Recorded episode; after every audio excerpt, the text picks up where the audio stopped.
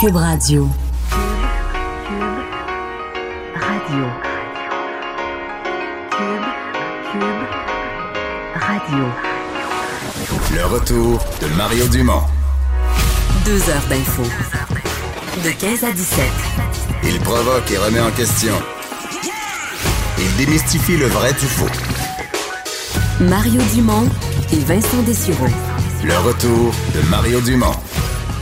Bonjour tout le monde, bienvenue à l'émission 22 janvier. Euh, on va être avec vous pour les deux prochaines heures. Moi en studio et Vincent comme toute la semaine euh, au salon euh, de l'auto au kiosque de Cube Radio. Salut Vincent. Salut Mario, ça va bien? Oui, ça va très bien. Où je serai, moi, vendredi, comme on l'a fait vendredi dernier. là, on sera tous les deux au Salon de l'Auto pour vous saluer. On sera séparés euh, juste une dernière journée demain, puis ensuite on se retrouve. Oui, voilà. Donc, euh, on a euh, pas mal de choses dans l'actualité aujourd'hui, euh, mais les recherches euh, se poursuivent de la Sûreté du Québec, des plongeurs, des gens de l'armée canadienne pour tenter de retrouver ces cinq touristes français motoneigistes qu'on n'a pas revus depuis hier. Oui, c'est une opération quand même euh, d'envergure. D'ailleurs, la ministre André Laforêt, qui, qui prend les commandes de la Sûreté de, la sécurité publique là, pendant le congé de, de, Geneviève Guilbeault, a fait euh, le point un petit peu, un petit peu plus tôt aujourd'hui euh, sur le sujet. D'ailleurs, dans les euh, dans les dernières minutes, là, on a appris l'identité du, euh, du, du guide là, dans ce, ce cette bon cette expédition fatale. Benoît L'Espérance, un homme de Montréal de 42 ans, qui est donc qui, qui, qui, est décédé dans cet événement-là. On sait qu'on recherche toujours cinq des huit touristes qui sont portés disparu. La ministre, donc, qui faisait le point, euh, expliquant bon, que le gouvernement est entré en contact depuis ce matin avec les autorités françaises, parce qu'évidemment, les familles sont en France. C'est quand même encore là, techniquement, assez, euh, assez complexe. Euh, la police et l'armée qui ont été déployés euh, en renfort hier soir et qui sont aidés d'un hélicoptère militaire encore aujourd'hui. Les plongeurs également de la Sûreté du Québec qui vont tenter, bon, de, de, de, de retrouver, dans ce cas-là, évidemment, on parlerait de corps, quoi qu'on dit toujours ne pas exclure là, que les gens soient partis se réfugier quelque part alors on patrouille effectivement les berges. Je vais faire entendre d'ailleurs un extrait de la ministre André Laforêt parce que ça, arrive quand même tout ça, ce qui pourrait être possiblement un des pires drames là, de, l'histoire du Québec en termes de motoneige. Euh, ça arrive pendant la semaine de la sécurité à motoneige. Elle aurait rappelé certains, euh, certaines règles de sécurité. On peut l'écouter. Vous comprendrez qu'il y a plusieurs questions en suspens. Il y a une enquête qui est présentement en cours. Il apparaît que euh, le groupe s'était peut-être aventuré dans des sentiers non balisés, peut-être non sécuritaires également. Alors, euh, il y a des questions que les gens me posaient, est-ce qu'ils se sont perdus? Ça, ça va faire partie de l'enquête. Euh, malheureusement, ce terrible accident survient cette semaine. On est dans la semaine internationale de la sécurité à motoneige. Il est vraiment important de rappeler principalement de circuler toujours dans des sentiers balisés et surtout d'être vigilant dans des sentiers sécuritaires. Bon, rappelez que hier ouais. soir... Mais t'as vu, as vu l'hypothèse hein, qui circule, entre autres, dans un article du Journal de, de, de Québec et de Montréal, de du raccourci. C'est-à-dire que si on reste sur oui. le sentier balisé pour se rendre à l'hébergement où ils allaient à Saint-Gédéon, c'est quand même un bon détour. Et euh, qu'il y avait un raccourci par là, et ce que là, je connais pas assez le quoi, mais ce que je comprends, c'est que si tu prends le raccourci puis tu connais vraiment ça, faut que tu passes sur le lac. Faut pas que tu ailles passer sur la décharge, là où l'eau est, là où l'eau est brassée, puis c'est comme il y a du courant, puis des rapides, puis tout ça. C'est, c'est pas dans ce secteur-là. C'est ça, c'est l'endroit où il faut pas passer. Donc, si tu veux, euh, il y a vraiment un autre détour qui peut être fait par le lac proprement dit. Euh, mais euh, Bon, est-ce que le guide connaissait mal le coin? Il y a deux hypothèses. Soit que le guide connaissait mal le coin, soit que dans la poudrerie, parce qu'il semble qu'il neigeait, il ventait un peu, il neigeait. C'était quand même. Une... Il y a un monsieur qui faisait de la motoneige là-bas que j'ai entendu en entrevue qui disait la visibilité était réduite. Donc, est-il possible? Parce que. On s'entend qu'une fois que tu es hors sentier, tu es dans le néant, il n'y a plus de balises, il n'y a plus rien, il n'y a plus de lumière, euh, tu peux assez facilement perdre ta, ton sens de la direction puis t'es égaré oui. un peu du, du, chemin que tu avais prévu. Là. C'est sûr. Et euh, bon, rappelez, c'est euh, secteur, on le disait, non, non balisé de Saint-Henri-de-Taillon au lac Saint-Jean. Puis on, on, entendait quand même dans les, les, les différents Vox Pop que les, les, gens du coin connaissent quand même bien les passages là où il faut aller, là où il faut pas aller. Alors effectivement, est-ce que euh, est-ce qu'il a été désorienté ou carrément a pris une chance dans un coin qu'il connaissait peu? Ben, l'enquête va, euh, va sûrement le dire parce qu'évidemment, la Sûreté du Québec fait aussi ouais, une enquête ben, là-dessus, essayer de comprendre je, ce qui s'est passé. Je t'arrête sur la Sûreté du Québec, là quand ça va mal, ça va mal. Euh, il y a 29 secondes, Sûreté du Québec, un des hélicoptères de la Sûreté du Québec qui effectuait les recherches dans le secteur de l'île Bernier s'est écrasé sur le plan d'eau. On dit que le pilote aurait survécu. Le, pi- le pilote qui était seul à bord a subi des blessures, mais on ne craint pas pour sa vie. Donc, Bon, un des deux hélicoptères. euh, Ouais, un des deux hélicoptères euh, de la Sûreté du Québec qui patrouillait le secteur à la recherche des individus. Donc, c'est euh, écrasé. On dit sur le plan d'eau. Est-ce que c'est. On dit dans le secteur de l'île Beamer. euh, ouais, l'île Beamer, exactement. L'île Beamer. Donc, le pilote seul aurait subi des blessures. On ne craint pas pour sa vie. C'est la bonne nouvelle, mais, euh, mais c'est euh, effectivement un de, euh, nouveau détail assez, euh, assez inquiétant. Bon. Quand ça se met à aller mal, ça va mal. Euh, donc oui, donc on, ne sait pas exactement. Donc pour revenir aux touristes, ce qu'on sait par les médias français, c'est qu'il s'agit de touristes. Ils viennent à peu près tous de la même euh, région, euh, de la région de l'Alsace ou, mais c'est vraiment de la région du ce qu'on appelle le Haut-Rhin, donc le nord-est de la France, des jeunes touristes entre 25 et 35 ans pour la plupart. Autant ceux qui sont ceux qui sont euh, sauf sains saufs, autant ceux qui sont disparus. Mais euh, bon, on, est, on, on- se croise encore les doigts pour en retrouver. Mais donc le guide, on ne sait pas à quelle, à quelle organisation. J'ai fait un peu de recherche. À quelle organisation Est-ce que c'est euh, c'est un club de motoneige? Est-ce que c'est un, des gens qui opèrent des, pourvoiries? Est-ce que c'est des gens qui font de l'écotourisme euh, en région? On ne sait pas exactement à quelle organisation ces gens-là appartenaient. Effectivement. Alors, euh, écoute, l'enquête le dira. Bon, donc à suivre. Euh, Il y avait dans les toutes dernières minutes, en fait, je sais même pas si c'est vraiment terminé, là, mais une conférence de presse de l'Organisation mondiale de la santé. Euh, on devait annoncer la décision pour ce qui est de mettre ce nouveau virus chinois comme étant une, menace planétaire, ni plus ni moins. Ben, on ne saura pas aujourd'hui, là. hein? Non, effectivement, donc décision qui n'a pas été rendue. On, s'y attendait aujourd'hui, finalement, non. Euh, par contre, il y a eu des déploiements, euh, pas des déploiements, mais des développements très, euh, disons, assez majeurs dans ce dossier-là quant à comment on va tenter de, d'empêcher la propagation de ce virus. Euh, c'est donc coronavirus qui est paru en Chine. On parle maintenant de 17 morts alors qu'on était au dernier bilan à 9. Alors ça monte quand même euh, assez vite. Euh, donc ce, ce qui a été décidé là, et annoncé dans les toutes dernières minutes, c'est que la ville de Wuhan, donc là où est, est avec l'épicentre de cette euh, de, de cette crise là, on annonce donc la fermeture carrément de tous les transports publics euh, intérieurs de cette ville-là. Ça implique donc les autobus, les métros, le bateau, le train, euh, les vols intérieurs également. Alors, à partir de demain, 10h, euh, 10h AM, on va en quelque sorte euh, séquestrer ou mettre la, la, la ville en quarantaine. Les gens pourront sortir de la ville, mais on dit seulement là, pour des de, de, de, de très bonnes raisons. là. Alors, on invite carrément les gens qui pourront quand même prendre leur voiture, là, mais de rester à la maison. Mais c'est parce que euh, là, c'est le nouvel an, c'est le nouvel an chinois vendredi. Et ça, ça fait craindre le pire là, sur la quantité de contacts personnels, de voyages, de gens qui, tu sais, des gens que tu vois moins. Ben, on le sait, le- la gastro, regarde la vitesse avec laquelle la gastro se répand ici quand ça arrive. là.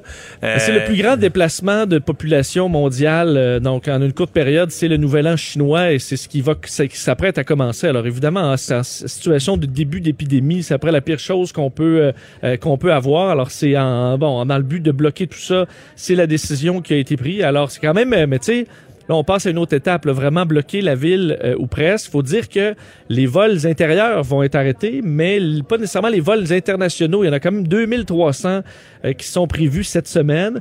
Par contre, on le sait, là, dans les aéroports, d'ailleurs, aux États-Unis, les avions en provenance de Wuhan peuvent aller seulement dans certains aéroports où les passagers qui arrivent de là vont être euh, bon vérifiés avec des thermomètres et tout ça pour s'assurer qu'il n'y a pas de, de- de symptômes de début euh, de, de- maladie ou de grippe.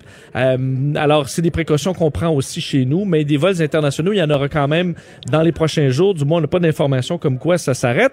Un des, un des événements qui est, euh, qui est, bon, déplacé également. C'est un événement de sélection olympique qui était prévu dans les prochains jours à la boxe pour euh, Tokyo 2020. Alors, ça devait réunir des athlètes internationaux euh, pour euh, donc la sélection olympique de la boxe. C'est euh, changer de ville. Alors, on va carrément sortir ces événements internationaux de, de la ville touchée pour essayer d'éviter encore là une propagation. Alors, ça montre quand même qu'on prend la situation très au sérieux. Le président chinois Xi Jinping a parlé à, à Emmanuel Macron dans les dernières heures aussi pour dire qu'on allait euh, bon prendre toutes les mesures de contrôle strict pour essayer de d'empêcher la propagation du virus. Alors la Chine qui semble quand même enclin à collaborer la- le plus possible. L'Organisation mondiale de la santé, j'ai vu dans leur message tout à l'heure, euh, vraiment qui félicitait, remerciait euh, l'ouverture, le professionnalisme du gouvernement euh, chinois. Disait que le ministre de la Santé de la Chine aujourd'hui leur avait fait des présentations d'une extraordinaire précision, transparence. Donc, l'Organisation mondiale de la santé qui, dans les circonstances, vraiment applaudissait la Chine. Mais en- le rappel, je voyais le reportage tout à l'heure, il y a quand même euh, quelques pays. Là, on est rendu à Taïwan, en Corée, en Thaïlande et aux États-Unis. En, dehors de la Chine, je parle, où euh, des cas. Donc, le nombre de décès augmente en Chine, le nombre de cas augmente en Chine, mais on commence quand même à avoir quelques autres endroits où, ben, c'est pas des grands nombres dans, la plupart des cas, je pense que c'est un à chaque endroit, mais quand même, Taïwan, Corée, euh, États-Unis, Thaïlande, ça fait quand même euh, quelques cas de plus. Oui, on a vu évidemment le cas américain hier. C'est quand même intéressant de voir, on dit, le premier patient américain était, puis c'est les autorités ont même dit, c'est quelqu'un de très intelligent qui a rapidement euh, s'est questionné sur ses symptômes, a appelé les autorités, collabore. euh, Alors vraiment quelqu'un qui était très euh, sensible à ne pas vouloir transmettre sa, sa- sa maladie aux, aux aux Américains. Alors, euh, bon, dans ce honnêtement, toute personne, la moins d'être infiniment égoïste ou vraiment euh, pas éduquée, je veux dire, en 2000, je veux dire, avec la quantité de reportages, euh, avoir vécu le SRAS, la littérature sur le sujet, même, des, même des fictions, euh, films, documentaires, et, mais des films, des séries, etc., qui parlent de la propagation d'un virus, d'une épidémie du genre, je veux dire, euh, on, sait ce que ça fait, on sait ce qu'il faut éviter comme comportement. On- fait que je veux dire, l'individu moindrement qui est un peu allumé, l'Américain, je trouve ça logique qu'il réagisse de façon de, de façon responsable et qu'il fasse tout ce qui est possible. En tout cas, moi, il me semble que j'agirais comme ça. Je ferais Oui. tout pour pas mettre à risque les gens autour de moi. Puis, mais bon, euh, Ils ont, ils ont cru bon le signaler quand même. Peut-être te dire aussi que euh, le- le- la maladie, on l'évalue encore comme étant moins... euh, ce virus est moins virulent que le SRAS, là, dont on a beaucoup parlé en 2002-2003. Par contre, pour certains experts épidémiologistes, ça les inquiète aussi parce qu'on dit, vu que les symptômes sont plus légers, prennent plus de temps à apparaître, ben, ça permet aux gens de voyager un peu plus euh, avant, euh, alors qu'ils sont contagieux, avant de se rendre euh, chez le médecin. Alors, ça en, ça en inquiète quand même euh, certains malgré tout, surtout que on sait des virus, ça peut, euh, ça peut muter assez rapidement. Ça pourrait se calmer, hein, ça pourrait muter, mais de la bonne façon autant que, euh, que qu'empirer. Alors, euh, c'est, l'inconnu quand même encore concernant cette maladie. Vincent, le leader parlementaire du Parti libéral du Québec, qui ce matin, à l'entrée des travaux à l'Assemblée nationale, a fait un point de presse, notamment joignant sa voix à celle de Jean Charest hier, pour dire, pour mettre de la pression sur l'UPAC pour la fin la plus hâtive possible de cette enquête mâchurée. Oui, on comprend que ça arrive au lendemain euh, bon, euh, de, de cette entrevue euh, où Jean Charest euh, bon, euh, pa- qui parle de partie de pêche là, carrément sur cette enquête mâchurée, euh, réclame que ça, ça se termine. Et aujourd'hui, c'est Marc Tanguay, donc le député libéral de, de, de, de La Fontaine, qui est le leader parlementaire du parti, qui réclamait la fin de mâchurée. Donc lui explique que c'est trop long. Après six ans, ben, il faut, il faut, que, il faut que ça aboutisse ou que ça se termine. Je vais vous faire d'ailleurs entendre un extrait de ce, ce, ce point de presse devant les médias de Marc Tanguay. est maintenant euh, de ses commentaires quant à, à l'UPAC. Moi, force est de constater, euh, au-delà, au-delà de ce cas-là, c'est que ça fait bientôt six ans que l'enquête euh, a débuté. Imaginez-vous si c'était vous, si c'était un membre de votre famille qui fait le, qui fait. euh, là-dedans, là, qui- oui, mais euh, ça n'explique pas tout. induites par M. Ça n'explique pas tout. Ça n'explique pas tout. Et l'UPAC viendra pas vous dire que ces procédures-là auront expliqué le six ans de délai. Euh, alors, réellement, je pense que c'est important euh, que l'UPAC en arrive à une conclusion. Ça nuit encore au parti. Euh, ben, à ce niveau-là, je pense que ce qui est important, que le système judiciaire, le système policier puissent compléter les enquêtes et faire ce qu'ils ont à faire s'il y a des euh, accusations Vous ou pas. croyez quand il dit qu'il ne croit pas du tout les, les allégations concernant M. Bibo? Ça, ça, évidemment, c'est ses commentaires, ça lui appartient, je les, je les respecte. Moi, ce qui me préoccupe, c'est qu'on a un système policier et judiciaire qui soit efficace. Et encore une fois, si c'était vous qui faisiez l'objet d'une enquête depuis six ans, vous voudriez un moment donné que ça, ça, ça touche son point culminant. C'est ce qu'il regarde. Ouais. Et là, Est-ce que euh, c'est... ouais. Oui, ben, euh, Lupac et a réagi. euh, c'était- Parce que des fois, ça fait trois intervenants. là. L'avocat de Jean Charest le fait vendredi. Euh, Jean Charest lui-même hier. Et le leader parlementaire du Parti libéral aujourd'hui. Les trois, avec des mots différents, demandent essentiellement la même chose. La fin de Oui, l'enquête. Effectivement, et là, faut croire que c'était peut-être un de trop euh, qui a fait sortir donc publiquement euh, le commissaire à la lutte contre la corruption dans les dernières minutes via communiqué. Euh, donc, euh, le, le commissaire Frédéric Godreau rappelle, je, vous, je vous lis euh, ce, ce- ce communiqué, rappelle aujourd'hui qu'il est primordial qu'il puisse prendre ses décisions opérationnelles en toute indépendance. Il explique que le commissaire doit, dans l'exercice, ça c'est on cite un principe éthique là, qui, qui guide le commissaire, doit, dans l'exercice de ses fonctions, prendre ses décisions indépendamment de toute considération politique partisane, de plus tenu à la discrétion sur ce dont il a connaissance dans l'exercice de, de ses fonctions. Euh, il dit également que bon, il n'y aura pas d'autres commentaires et que le- il s'est engagé à rendre public la finalité de certaines enquêtes qui ont retenu l'attention médiatique, mais qu'il le fera en temps opportun. Alors visiblement, le temps opportun euh, n'était pas entre aujourd'hui et il y a six ans, euh, mais promet qu'il y aura une suite euh, lorsqu'il le pourra. Ouais. Bon, euh, tu sais, trois affaires, là. Qui, parce que je, comprends que Marc Tanguay, puis probablement Jean Charest hier, expriment quelque chose que les militants libéraux, ça doit leur faire du bien. Il y a des militants libéraux qui doivent se dire enfin, il y en a un qui le dit, ça n'a pas de bon sens, il n'y a pas d'enquête qui est supposée durer. C'est qu'on enquête un an, deux ans, mais cinq ans, six ans, c'est démesuré. Donc, je suis convaincu qu'il y a des militants libéraux qui, qui pensent ça. Et donc, ça leur fait du bien qu'ils disent enfin, c'est dit. Mais je te donne trois affaires. La première, c'est que si tu en appelles à une enquête qui finisse le plus tôt possible, faut pas qu'un de tes, un de tes collaborateurs, dans ce cas-ci Marc Bibot, ait utilisé l'arsenal judiciaire le plus lourd qu'on puisse imaginer pour retarder de toutes les manières possibles. Bon, défendant ses droits, il a le droit de se faire, de le faire. Il, défend ses droits par tous les moyens que les tribunaux lui offrent. Mais on comprend que ça, c'est responsable d'une partie importante des délais. Là. Tu sais, on peut pas nier ça. Le deuxième problème, c'est que tu peux jamais, dans les faits, tu ne peux jamais demander la fin d'une enquête sur toi-même, et encore moins en politique. Je veux dire, on n'arrête pas de dire. D'habitude, là, les libéraux sont l'opposition officielle. D'habitude, ça devrait être l'opposition officielle qui critique le gouvernement en disant au gouvernement, là, il faut pas que tu t'ingères devant les tribunaux, on te surveille, gouvernement. Il faut jamais, jamais, dans aucun dossier, que tu mettes tes doigts dans les tribunaux. Là, c'est l'opposition officielle qui a l'air à, tu comprends, à s'ingérer dans le processus, euh, le processus judiciaire. Et la troisième affaire, et là, je vais arriver sur une erreur stratégique à mon humble avis. Mettons que l'UPAC, et c'est peut-être le cas, Vincent, c'est vrai qu'elle vieille l'enquête, mais elle aboutit pas. Mettons que l'UPAC avait prévu, en mars, on, va fermer Machuré. On va dire, on va l'avertir le monde, là. On a fait enquête, on n'est pas capable de porter des accusations criminelles, on ferme Machuré. Ou encore porte quelques accusations à des joueurs plus mineurs. Ça pourrait être ça aussi, là. Que deux, trois libéraux, mais moins connus, là, mais qui ont vraiment eu les mains dedans, je sais pas, se font arrêter. Mettons.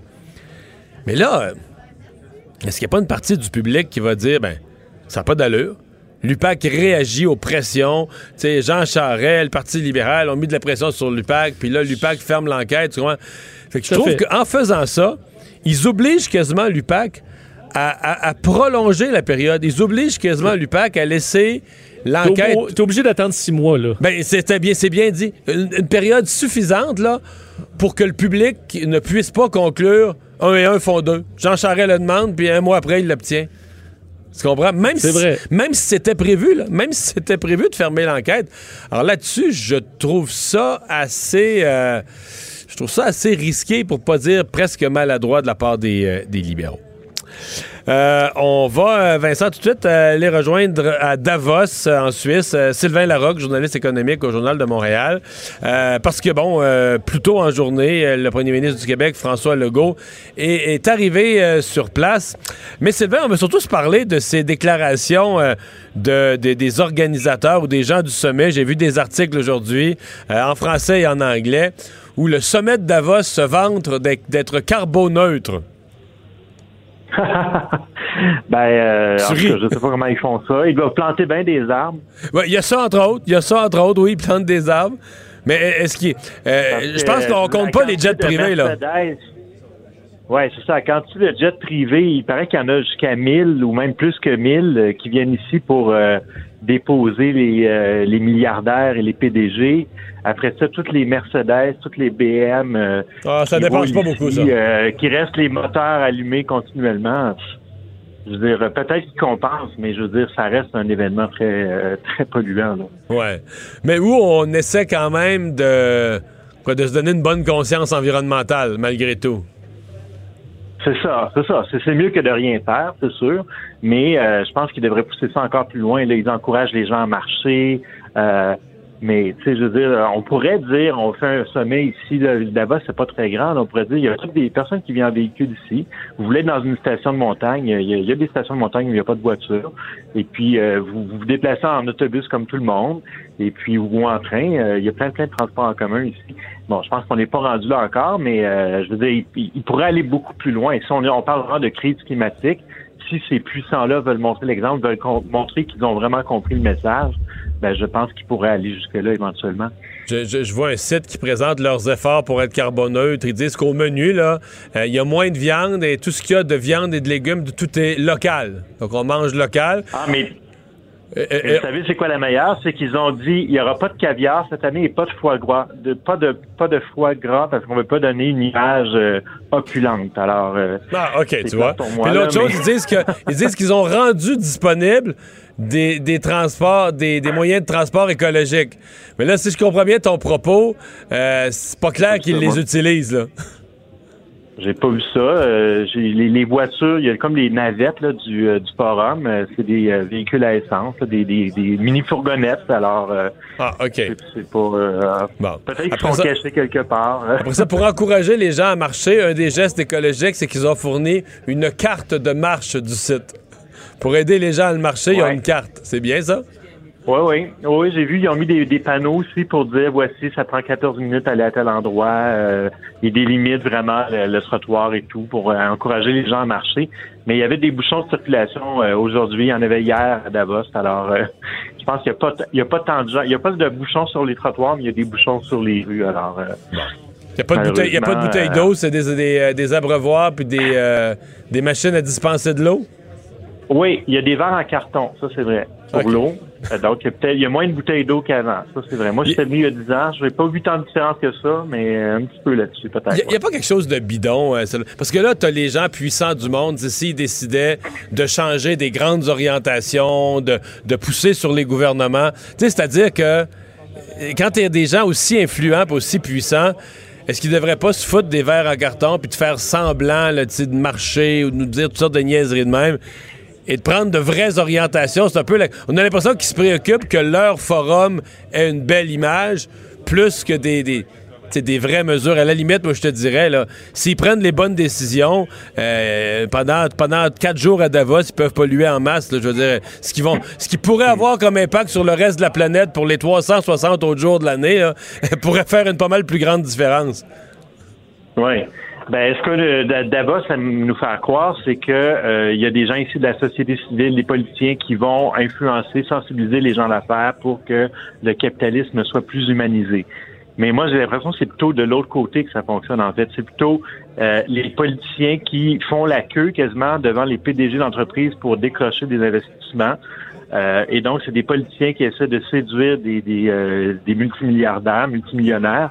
Euh, donc, je, je pense que ceux ici qui ont la voix la plus puissante, c'est les riches et les, euh, les, les, les PDG, pas les politiciens ni les gens de la société civile. Même si on a parlé beaucoup de Greta Thunberg, Thunberg cette année, euh, elle est comme un peu noyée dans tous ces Ben, gens euh, puissants. Mais surtout qu'elle a peu, capables surtout qu'elle a peu à dire. Il n'y a pas de contenu. Je comprends pas. Là, je veux dire, je- c'est- c'est- la faire venir, c'est démontrer qu'on est juste dans l'image. On veut faire sympathique. On fait venir une enfant qui a pas de contenu, qui fait un propos banal, mais je veux dire sympathique, là, éminemment sympathique, mais je veux dire, sans lendemain, là, tu sais, qui, qui dit son petit, ba- toujours le même petit boniment, puis il se fait rien.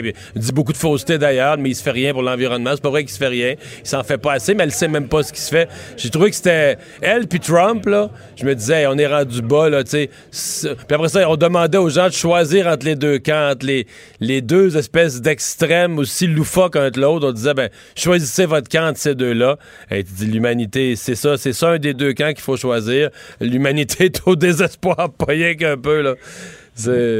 Ah, disons que Greta Thunberg, c'était peut-être pas son meilleur auditoire. Donc, on l'a vite oublié ici à Davos. Ouais, on Euh, l'a vite oublié. Eh, à merci beaucoup. raison. Ouais, merci beaucoup, Sylvain. Au revoir. À bientôt. Sylvain Larocque, journaliste euh, économique au Journal de Montréal, qui euh, va passer euh, ces prochains jours au Forum économique mondial de Davos. Euh, ouais. Tu penses quoi de ça, toi, Vincent? Euh, sais, des petits efforts. Eh, Je, je regardais la liste de leurs efforts, là, tu sais, des verres en carton. Ils rendent disponible du, du transport en commun, mais les mondes, ils ont tous leurs chauffeurs avec limousine, fait qu'ils le prennent pas. euh. Je- ben, l'autre qu'on riait de ça euh, jour pour jour l'an dernier. Là. Euh, C'était la même chose avec des pailles, puis il arrivait en jet privé. Il Puis on un est- jet privé, mais il y avait des pailles en carton, c'est vrai. Ben, c'est ça, on riait de ça, puis tu dis, à, à force de faire rire d'eux, à un moment donné, tu dis un, un événement qui a quand même des beaux moyens, ils vont faire quelque chose, là, mais je voyais des systèmes de tu grandes poubelles techno, puis ça doit coûter une fortune, là, la poubelle techno, là, qui évalue combien de poids t'as en, en plure de banane, là, avant. Est-ce qu'il y a un réel gain, là? Euh, J'en doute fort, là. Fait qu'effectivement, ça semble pas être euh, Ouais. la grosse affaire. C'est du facile, c'est toujours du facile. Ouais, mettons. Euh, alors, euh, euh, Bernie Sanders, euh, qui, qui se fait qui, qui se fait brasser, qui est au cœur de toutes les controverses là, ces jours-ci. Effectivement, puis on voit que le, le, le, le- le ton monte chez les démocrates quand même. Là, je Ouais, pense qu'on se rend compte que la que ça va pas nécessairement très très bien. Et euh, on a vu Hillary Clinton euh, donc euh, plus tôt cette semaine qui euh, dans un documentaire disait que Bernie Sanders personne l'aimait. Euh, D'ailleurs, il avait répondu ça à la blague en disant dans dans des bonnes journées, ma femme. Alors c'était bon, c'était quand même bien bien répondu.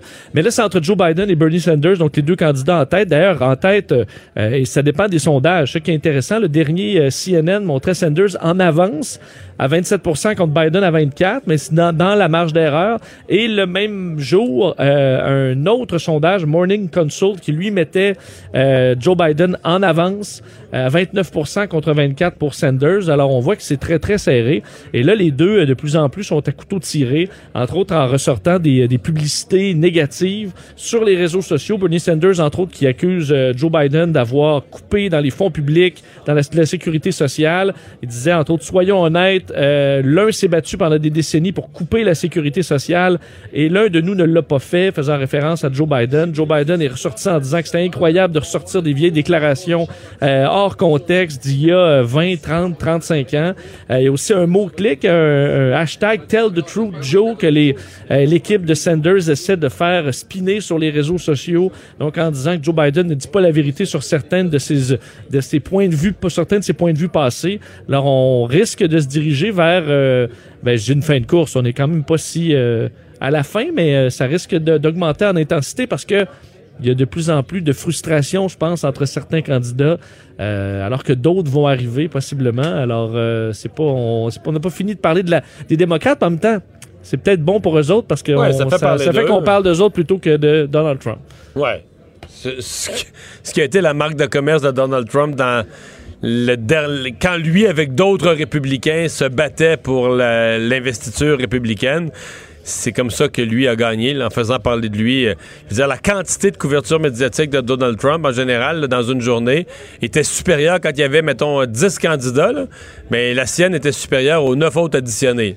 Fait qu'à un moment donné, on parle de toi, on parle de toi, on parle de toi, il vient que les, électeurs euh, se souviennent juste de toi à la fin de la journée. Exact. Exact. Euh, et euh, donc, euh, le processus, euh, puisqu'on parle de politique américaine et de Donald Trump, ben, le processus de destitution, lui, euh, continue à suivre son cours, mais hier, on a établi les règles du jeu dans une séance très, très, très tendue entre républicains et démocrates, puis on... donc, ils ont recommencé aujourd'hui avec cette tension-là encore dans l'air. Ça ça sème Ouais. pas de part et d'autre. Effectivement, mais ce que je remarque, parce que moi, j'adore la politique américaine, d'habitude, j'en mange. Là, tu quand même un procès en destitution du président. Puis même moi, là, j'écoutais euh, des longs bouts ce, ce matin de, de, de Adam Schiff là, qui fait son discours d'ouverture. Puis c'est un peu lassant parce que des deux côtés, c'est un discours complètement stérile. On a l'impression que ça mène nulle part. Alors, je sais pas si ça captive tant les Américains, alors que c'est un moment quand même très rare dans l'histoire américaine. Mais bon, aujourd'hui, pour les procureurs qui sortent donc les accusations euh, dans ce procès de Donald Trump, qui lui répliquait en direct de Davos, les disant que c'était des, des fous, euh, rappelant que selon lui, c'était un coup monté et tout ça.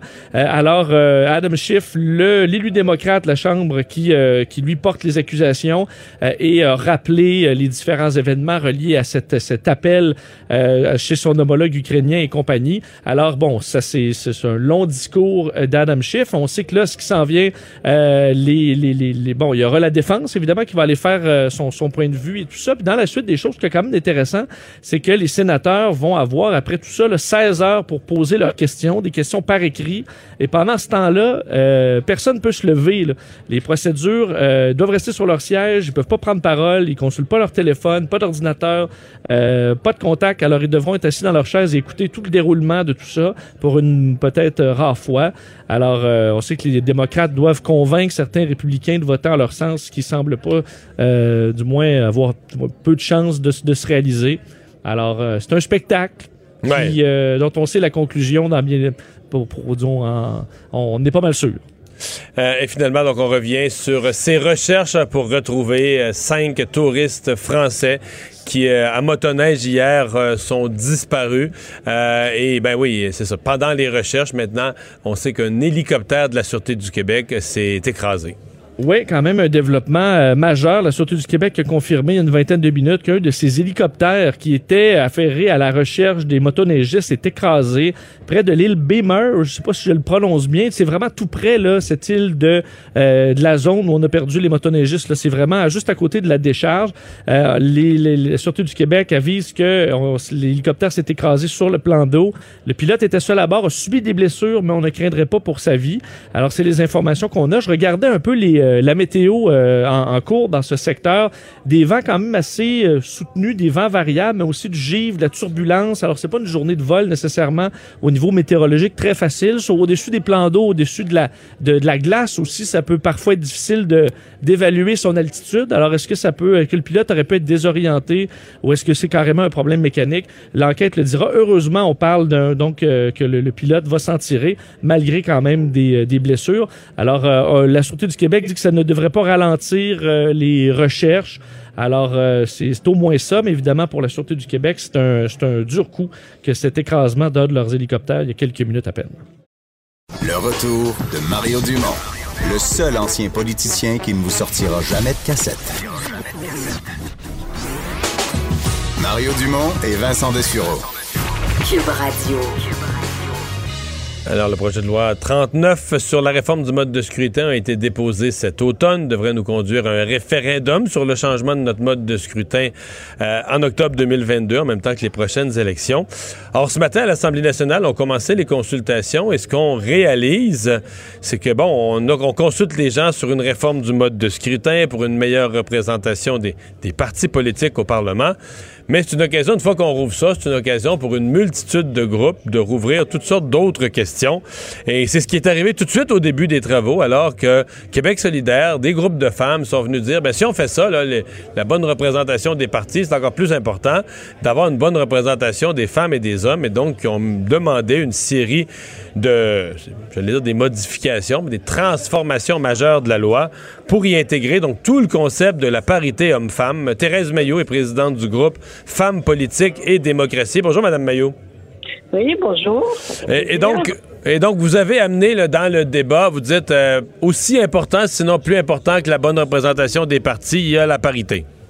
Oui, ben écoutez, il faut dire à M. Dumont que déjà, quand les quatre euh, chefs de parti se sont entendus en 2018, euh, vous savez, l'entente partisane, transpartisane que les euh, que les chefs de parti ont signée, euh, ils se sont entendus sur des principes devant guider la réforme, et parmi ces principes, il y en avait un qui était la meilleure représentation des femmes.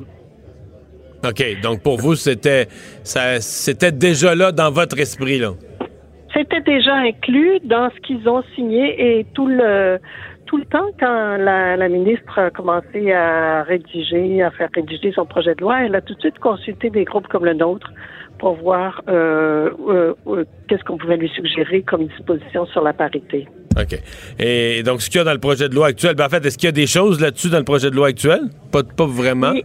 Oui, qu'est-ce qu'il y a dans le projet de loi actuel? Alors, euh, oui, il y a quelques petites dispositions. Il y en a une euh, qui est dans le préambule. Vous savez, en préambule, ça n'a pas, ça n'a pas de Mhm. force de loi, mais le- dans le préambule, il y a un souhait du législateur qui dit euh, que tous les partis devraient présenter entre 40 et 60 de candidatures euh, féminines et masculines. Mais à nulle part, Euh, on impose l'obligation. il n'y a pas d'obligation. Et dans le texte de loi, ce qu'on dit, c'est que chaque parti, au début, vous savez, de la campagne électorale, là, puis là, il y a des jours, euh, un jour précis qui est nommé, euh, au début de la campagne électorale, un parti doit euh, faire connaître au DGE ses objectifs en termes de parité. Par exemple, il peut vouloir dire, peut dire, ben moi, ça va être 40% Et à la fin, quand il a fini de choisir ses candidats, quand la, la, la date de fermeture des candidats est terminée, il doit euh, renvoyer au DGE encore une fois. Euh, là, à ce moment-là, c'est la réalisation qu'il a fait, c'est-à-dire combien de candidatures masculines et féminines il a.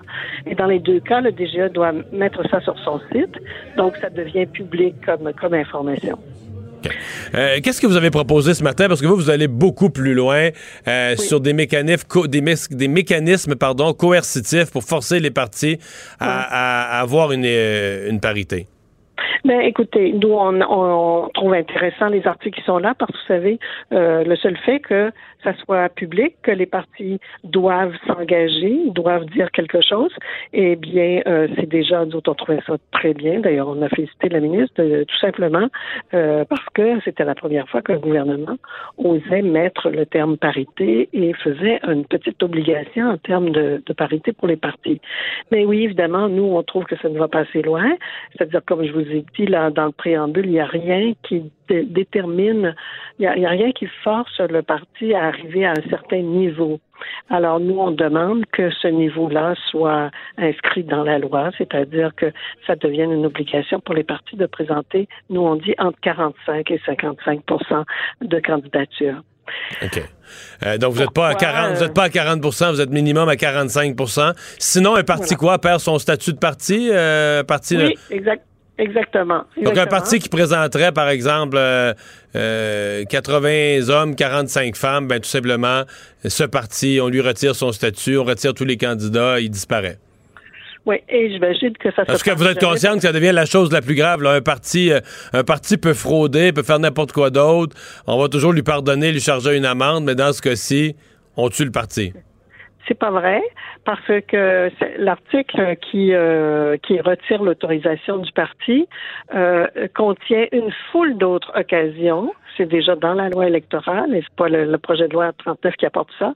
Il y a déjà une foule d'autres occasions, occasions où un parti peut perdre son son autorisation comme parti. Ça va de Ben, s'il présente Euh, pas de candidat ou s'il fait plus ses rapports financiers comme s'il disparaît de la carte. Mais il n'y a pas d'autre. Il n'y a, pas- y a aucun autre élément où un parti actif pourrait le perdre. Là. Un parti euh, normal, disons, pourrait le perdre. Là.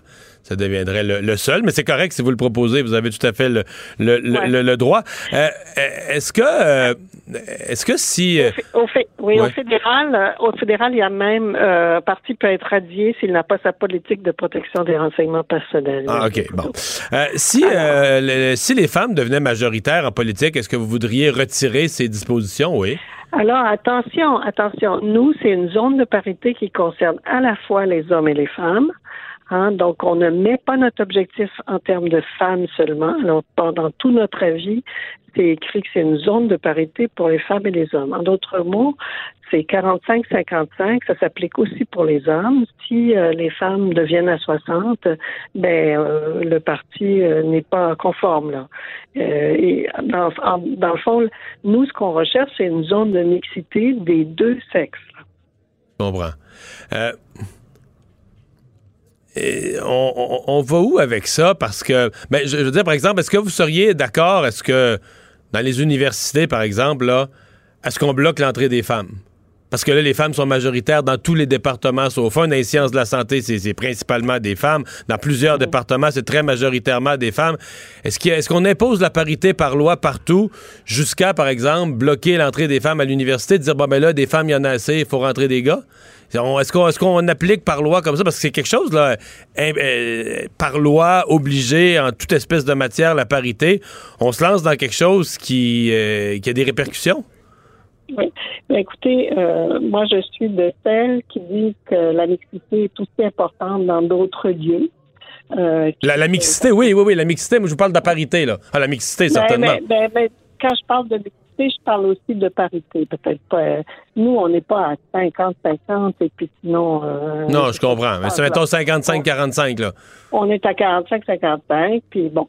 Mais euh, moi, ce que je veux dire, c'est que bon, c'est c'est pas dans le, c'est pas dans la compétence là, de l'organisation, mais personnellement, je trouve que euh, il faut aussi avoir favoriser des zones de mixité partout, euh, que ce soit dans les différents métiers, que ce soit euh, à l'école, que ce soit dans certains, euh, je veux dire, des, des domaines aussi où les, où les hommes sont, sont en perte de vitesse. Quoi.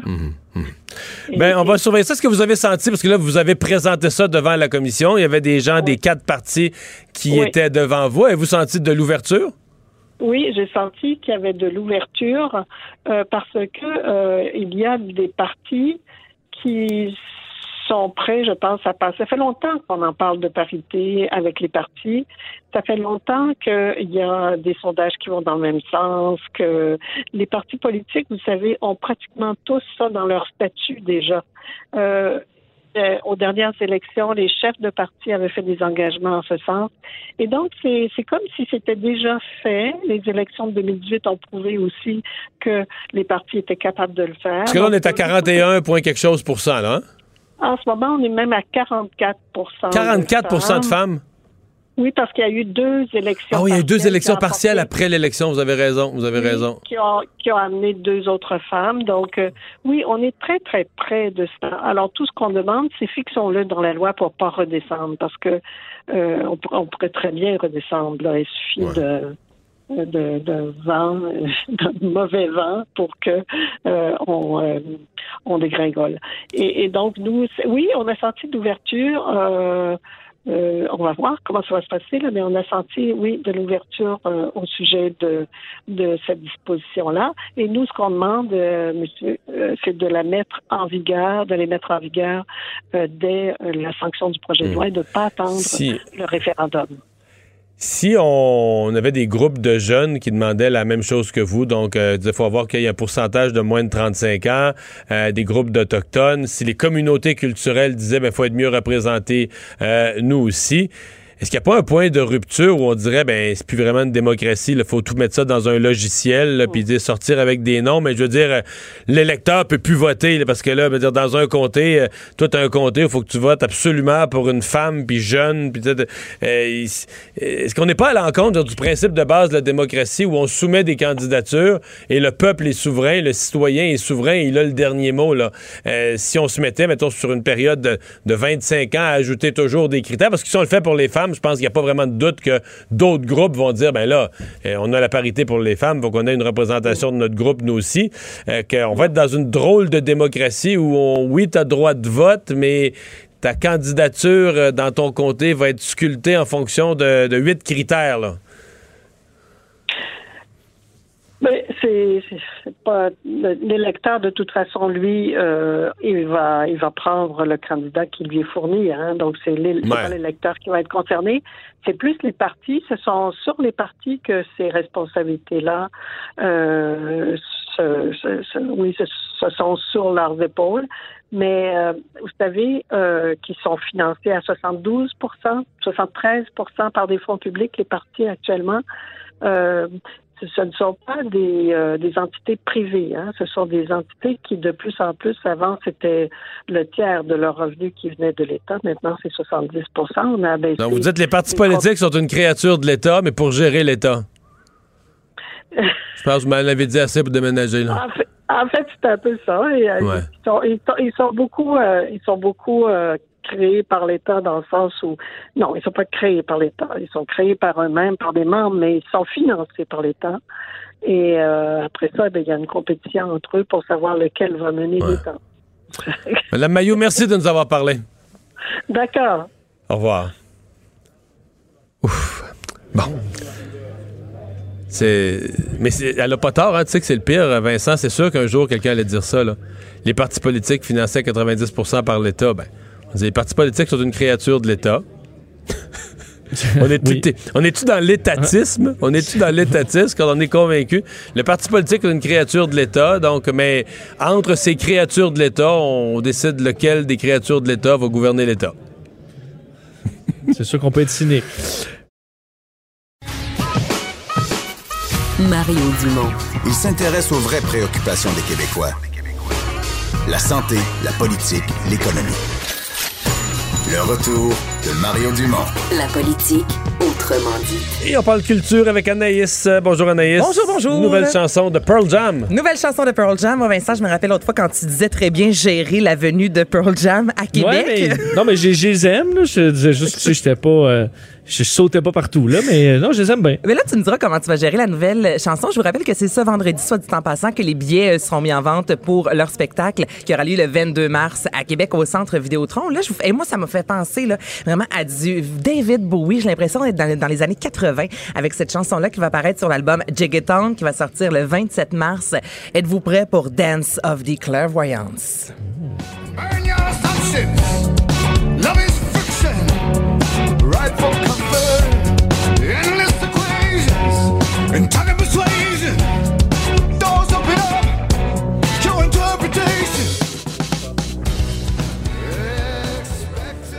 Dans le rock, il y a une sonorité pop, électro. Comment vous trouvez ça, les gars? Ah, moi, je pas ça. Ouais. Ben, il me semble que c'est meilleur que du Pearl Jam. Mario, c'est cruel, ça.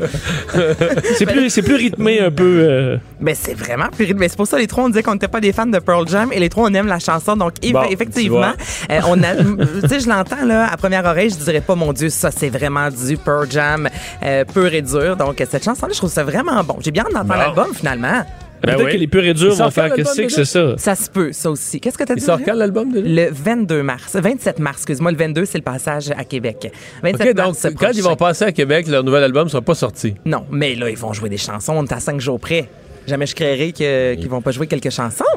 Il y a une limite à se scooper. Mais comme- Euh, Anaïs, moi qui est un fan de The Crown, entre autres, là, une série sur la famille royale. Eh boy. Euh, ben là, je vais pouvoir écouter une autre série, mais une série animée sur la même famille royale. Oui, c'est complètement différent. C'est HBO Max qui a annoncé avoir commandé une série animée, comme tu l'as dit Vincent, sur la famille royale qui va s'intituler The Prince. C'est produit par Gary Janetti qui a signé les Griffin, Will and Grace et Family Guy. Donc ça donne le OK, ton. c'est pas fait par les gens de South Park, là. Non, mais on n'est Ben, pas Family loin. Guy, c'est pas, ouais, quand même pas loin. On ça peut être gras. Une grosse coche moins pire, quand même. Là, si vous avez quelques secondes, allez faire un tour sur la page Instagram de ce producteur-là, Gary Janetti. Lui, depuis quelques temps déjà, il met bon souvent la photo des, des, des gens de la famille royale avec un petit garçon, George, qui a 6 ans. Et c'est ce qu'on va suivre dans la série. Donc, ce sera les péripéties de la famille royale vues au travers des yeux d'un jeune gamin. Et quand je vous dis que c'est cru et très satirique, lorsqu'on a appris en fait que Meghan Markle, entre autres, voulait se retirer de la famille royale, là, on voit Meghan et Harry et à côté le petit George. Mais ils sont en 6 bonhomme, ans. Non, non, eux sont pas en bonhomme. T'as le petit garçon de 6 ans au montage photo. Et la publication sur Instagram, c'est Oh mon Dieu, ils vont devenir, trois petits points, des gens. Donc, ça vous donne un peu l'idée de ce que le petit garçon va dire de 6 ans. Ça sera, ce sera assez cru. On va se promener dans les 725 pièces du Buckingham Palace. On va se retrouver à l'école avec le petit garçon. Donc, manquez pas ça. On sait pas exactement quand est-ce que ça va sortir, mais ça a été annoncé hier par HBO. Et grand événement à Paris euh, ce soir. Mais on est déjà le soir présentement à Paris. C'est pas mal là que ça se passe. Ouais, c'est pas mal là que ça se passe. Jean-Paul Gaultier qui tire sa révérence à l'âge de 67 ans. Après 50 ans de carrière, il tire sa révérence euh, de la haute couture. Donc, il va continuer tout de même à créer et euh, il ne fait rien comme les autres. Donc, je vais faire entendre on- un communiqué de presse euh, visuel et audio qui a été lancé la semaine dernière dans les médias. Et alors là, maintenant, je vais te dire un scoop. Ça va être mon dernier défilé de couture. My last Gaultier Paris show. Donc, tu viens, tu dois venir. Tu peux pas manquer ça. Mais, mais, mais, mais, mais, mais je te rassure, Gaultier Paris continuera, la haute couture va continuer. J'ai un nouveau concept. Je te raconterai tout ça après, tu sais, je te le dirai. Donc, le nouveau concept, un nouveau projet dont il est euh, l'instigateur, mais ce sera la fin ce soir au théâtre euh, Le Châtelet. Et Jean-Paul Gaultier, c'est les fameux corsets euh, au sein euh, conique. On pense à, Madonna dans les années 90. C'est quand même lui qui a signé ça. Il a collaboré, entre autres, avec Kurt Cobain. Moi, je ne savais pas qu'il avait travaillé avec Nirvana. C'est aussi lui à qui on doit la marinière, donc la fameuse mode des marins lignés noir et blanc. On a vu des robes, entre autres, les chandails. Ça, c'est tout Gaultier. Et ce que j'aime beaucoup, c'est lui qui a décidé de faire porter des jupes. Et là, on parle pas d'une jupe écossaise. On n'est pas là, mais les jupes pour les hommes. Lors du défilé en 1984, Et Dieu créa l'homme. Et lors de son défilé, il avait dit Un homme ne porte pas sa euh, masculinité sur ses vêtements, sa virilité est dans sa tête. Et je trouve ça beau. Ça montre que ce n'est pas les vêtements qui font nécessairement notre personnalité. Il était assez atypique avec des, des, des corps très atypiques alors que la maigreur était de mise il y a quelques années encore sur les podiums. Et en 1980, pour terminer, dans le journal Libération, il avait fait une annonce disant « Créateur non conforme cherche mannequin atypique ». Merci Anaïs. Ça fait plaisir. Jean-Charles Lajoie. Dis, exprimez-vous. Exprimez votre talent. Ça passe le test. Magnifique. Jean-Charles Lajoie. Salut Jean-Charles, c'était un suspense de la journée d'hier. Est-ce que Larry Walker allait, oui ou non, entrer au Temple de la Renommée? C'était sa dernière chance. Et c'est fait. Il est entré avec euh, une bonne moyenne pour un étudiant euh, ordinaire du secondaire québécois. Euh, 76,3 euh, des votes. Ça lui en prenait 75 pour être admis. C'était sa dernière euh, option, sa dernière année d'éligibilité selon du moins le standard euh, traditionnel, c'est-à-dire que tu as 10 chances d'être élu par tes pairs et d'entrer à Cooperstown. Il en était à sa dixième et dernière occasion. Après, ben, il y a un autre comité là, qui peut rescaper des joueurs. Là. Donc, c'est une façon de dire que c'est jamais vraiment fini. Un peu comme le baseball, hein? un peu comme la grande déclaration de Yogi Berra. Mais il entre cette année, c'est une bonne nouvelle. Et euh, ils sont seulement deux à entrer au temple de la renommée du baseball. faut comprendre également que c'est très difficile. C'est peut-être le temple de la renommée le plus difficile euh, euh, où il est le plus difficile d'y adhérer. Alors, il sera là avec Derek Jeter, qui va requérir évidemment toute l'attention. Derek Jeter qui n'a eu euh, qu'un seul non-votant pour entrer au temple, donc il entre avec une note de 99,7% et euh, je présume que c'est un journaliste de Boston. On ne le sait toujours pas, mais on va finir par le savoir. Euh, mais il y a donc un piment qui n'a pas voté pour Derek Jeter pour entrer au temple de la renommée. Qui l'eût cru? Et ça, c'est assez fameux. Alors, il rate, euh, il mord la poussière dans la tentative d'obtenir une note parfaite, ce qu'il aurait bien mérité tant qu'à moi. Là. Euh, Jeter, tu sais, Jeter, là, moi, je cherche le Derek Jeter du Canadien, euh, Mario. Pour l'instant, il s'appelle Lafrenière, mais on pas l'air Ouais. parti pour être capable de le réclamer. Mais Derek Jeter, quand il est arrivé chez les Yankees, les Yankees étaient relativement moribonds. Euh, Ils avaient connu des années de gloire, évidemment. Ça demeure la plus grande concession de l'histoire du baseball majeur, mais ils étaient dans les dédales. Tu te rappelles de Billy Scotch Martin, qui semblait diriger l'équipe en état d'ébriété, qui lançait de la, de la terre aux arbitres, Ah leur bottait de la terre avec ses, ses runnings, puis tout ça, puis qui était... En fait, c'était des années très sombres des Yankees, sous la gouverne de George Steinbrenner père, quand il a cédé une partie des guides à ses fils, il y a eu comme une relance, mais cette relance, elle est signée Derek Jeter. Et Derek Jeter est né et a grandi à l'ombre du Yankee Stadium, en plein cœur du Bronx à New York. Et il est parvenu jusqu'au baseball majeur avec l'équipe de sa ville, non, l'équipe de son quartier, de son pâté de maison. Alors lui, là, il a traversé la rue, puis il est devenu un joueur des Yankees et il est devenu à la fois un des plus grands joueurs de l'histoire du baseball. Euh, Monsieur Yankees de New York, tant qu'à moi, il a redoré le blason de cette équipe, lui a redonné toutes ses lettres de noblesse. Euh, c'est un gars qui m'a fait courir jusqu'à New York pour aller le voir jouer à son dernier tour de piste, à sa dernière saison dans le baseball majeur. Je l'avais vu à quelques reprises avant, mais je me disais, je dois le revoir avant qu'il ne s'en aille. Ça a fait à ce moment-là, d'ailleurs. Euh, alors, c'est tout un joueur de balle et j'aimerais que le Canadien puisse mettre la main sur un petit gars qui a grandi non loin Ben, du centre belle Ouais, mais parlons-en parce que là, la réflexion de, de cette semaine de pause du match des étoiles, c'est. euh, Il y a des gens, on entend des gens qui disent le Canadien devrait euh, encore viser les séries. On entend d'autres qui disent le Canadien devrait viser quasiment la queue, le peloton de queue pour repêcher dans la meilleure position possible. Puis l'impression que ça nous donne, c'est que le Canadien, dans tout ça, là, c'est- il, il est justement en plein milieu entre les deux. Là. Juste assez bas pour pas faire les séries, mais juste assez haut pour pas bien repêcher. Et le grave problème en est un mathématique, Mario. Le Canadien a gagné quatre de ses cinq derniers matchs. Ça ne lui a permis de retrancher qu'un seul point au dernier survivant qui donnerait accès aux séries éliminatoires de la Ligue nationale. Parce que les autres gagnent aussi, là. soir. Parce que les autres qui sont en haut gagnent. Mais pendant ce temps-là, les autres du bas perdent.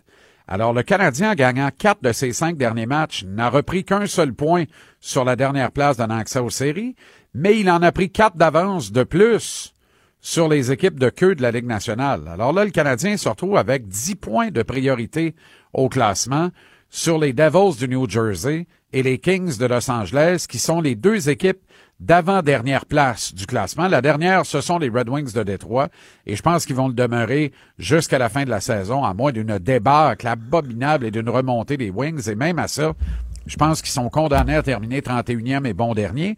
Mais les 30e ex aequo à 41 points, ce sont les Kings et les Devils, puis le Canadien en a 51. Et le Canadien est à 6 points de descendre aussi bas que les Devils et les Kings il n'y a pas si longtemps avant de se remettre à gagner quatre matchs sur les cinq derniers. Fait que Donc, là, c'est ça le problème, là. Comment on nomme ça la dit, position là, Comment on nomme ça la position du, du Canadien solidement installé dans la pire posture imaginable? Ben, ça ressemble à ça. C'est épouvantable. Pour moi, c'est le pire des scénarios. Alors, quand il est question de statu quo, je, m'indigne, mais à un point tel, Mario. Le statu quo étant, on n'achètera pas personne, mais on vendra pas personne. On va vivre ou mourir avec l'alignement en place. Les blessés vont revenir. La seule affaire que ça va provoquer, c'est que le Canadien va gagner entre 3,5 et 4 matchs sur 5 d'ici la fin de la saison sera pas foutu de se classer en série. Il va lui manquer entre 4 et 8 points à la fin, mais son avance sur les bons derniers, les avant-derniers et les avant-avant-derniers va être telle que le Canadien va se, re- va se retrouver à repêcher, monter sur l'estrade entre le 10e et le 15e rang, exactement comme l'an dernier, à l'encan de juin au Centre Bell. C'est le pire des scénarios. Tout ça alors qu'on pourrait engraisser notre banque de choix de repêchage parce qu'il y a plusieurs équipes qui risquent d'être des acheteuses et qui luttent farouchement pour entrer en série, voire qui espèrent faire un bout en série éliminatoire. Alors, tu as trois valeurs inestimables tant qu'à moi. Thomas Tatar et Jeff Petrie qui rapportent chacun au moins un choix de premier tour. Et Alex Kovalchuk, tu peux aller chercher un choix de deuxième tour pour ses services.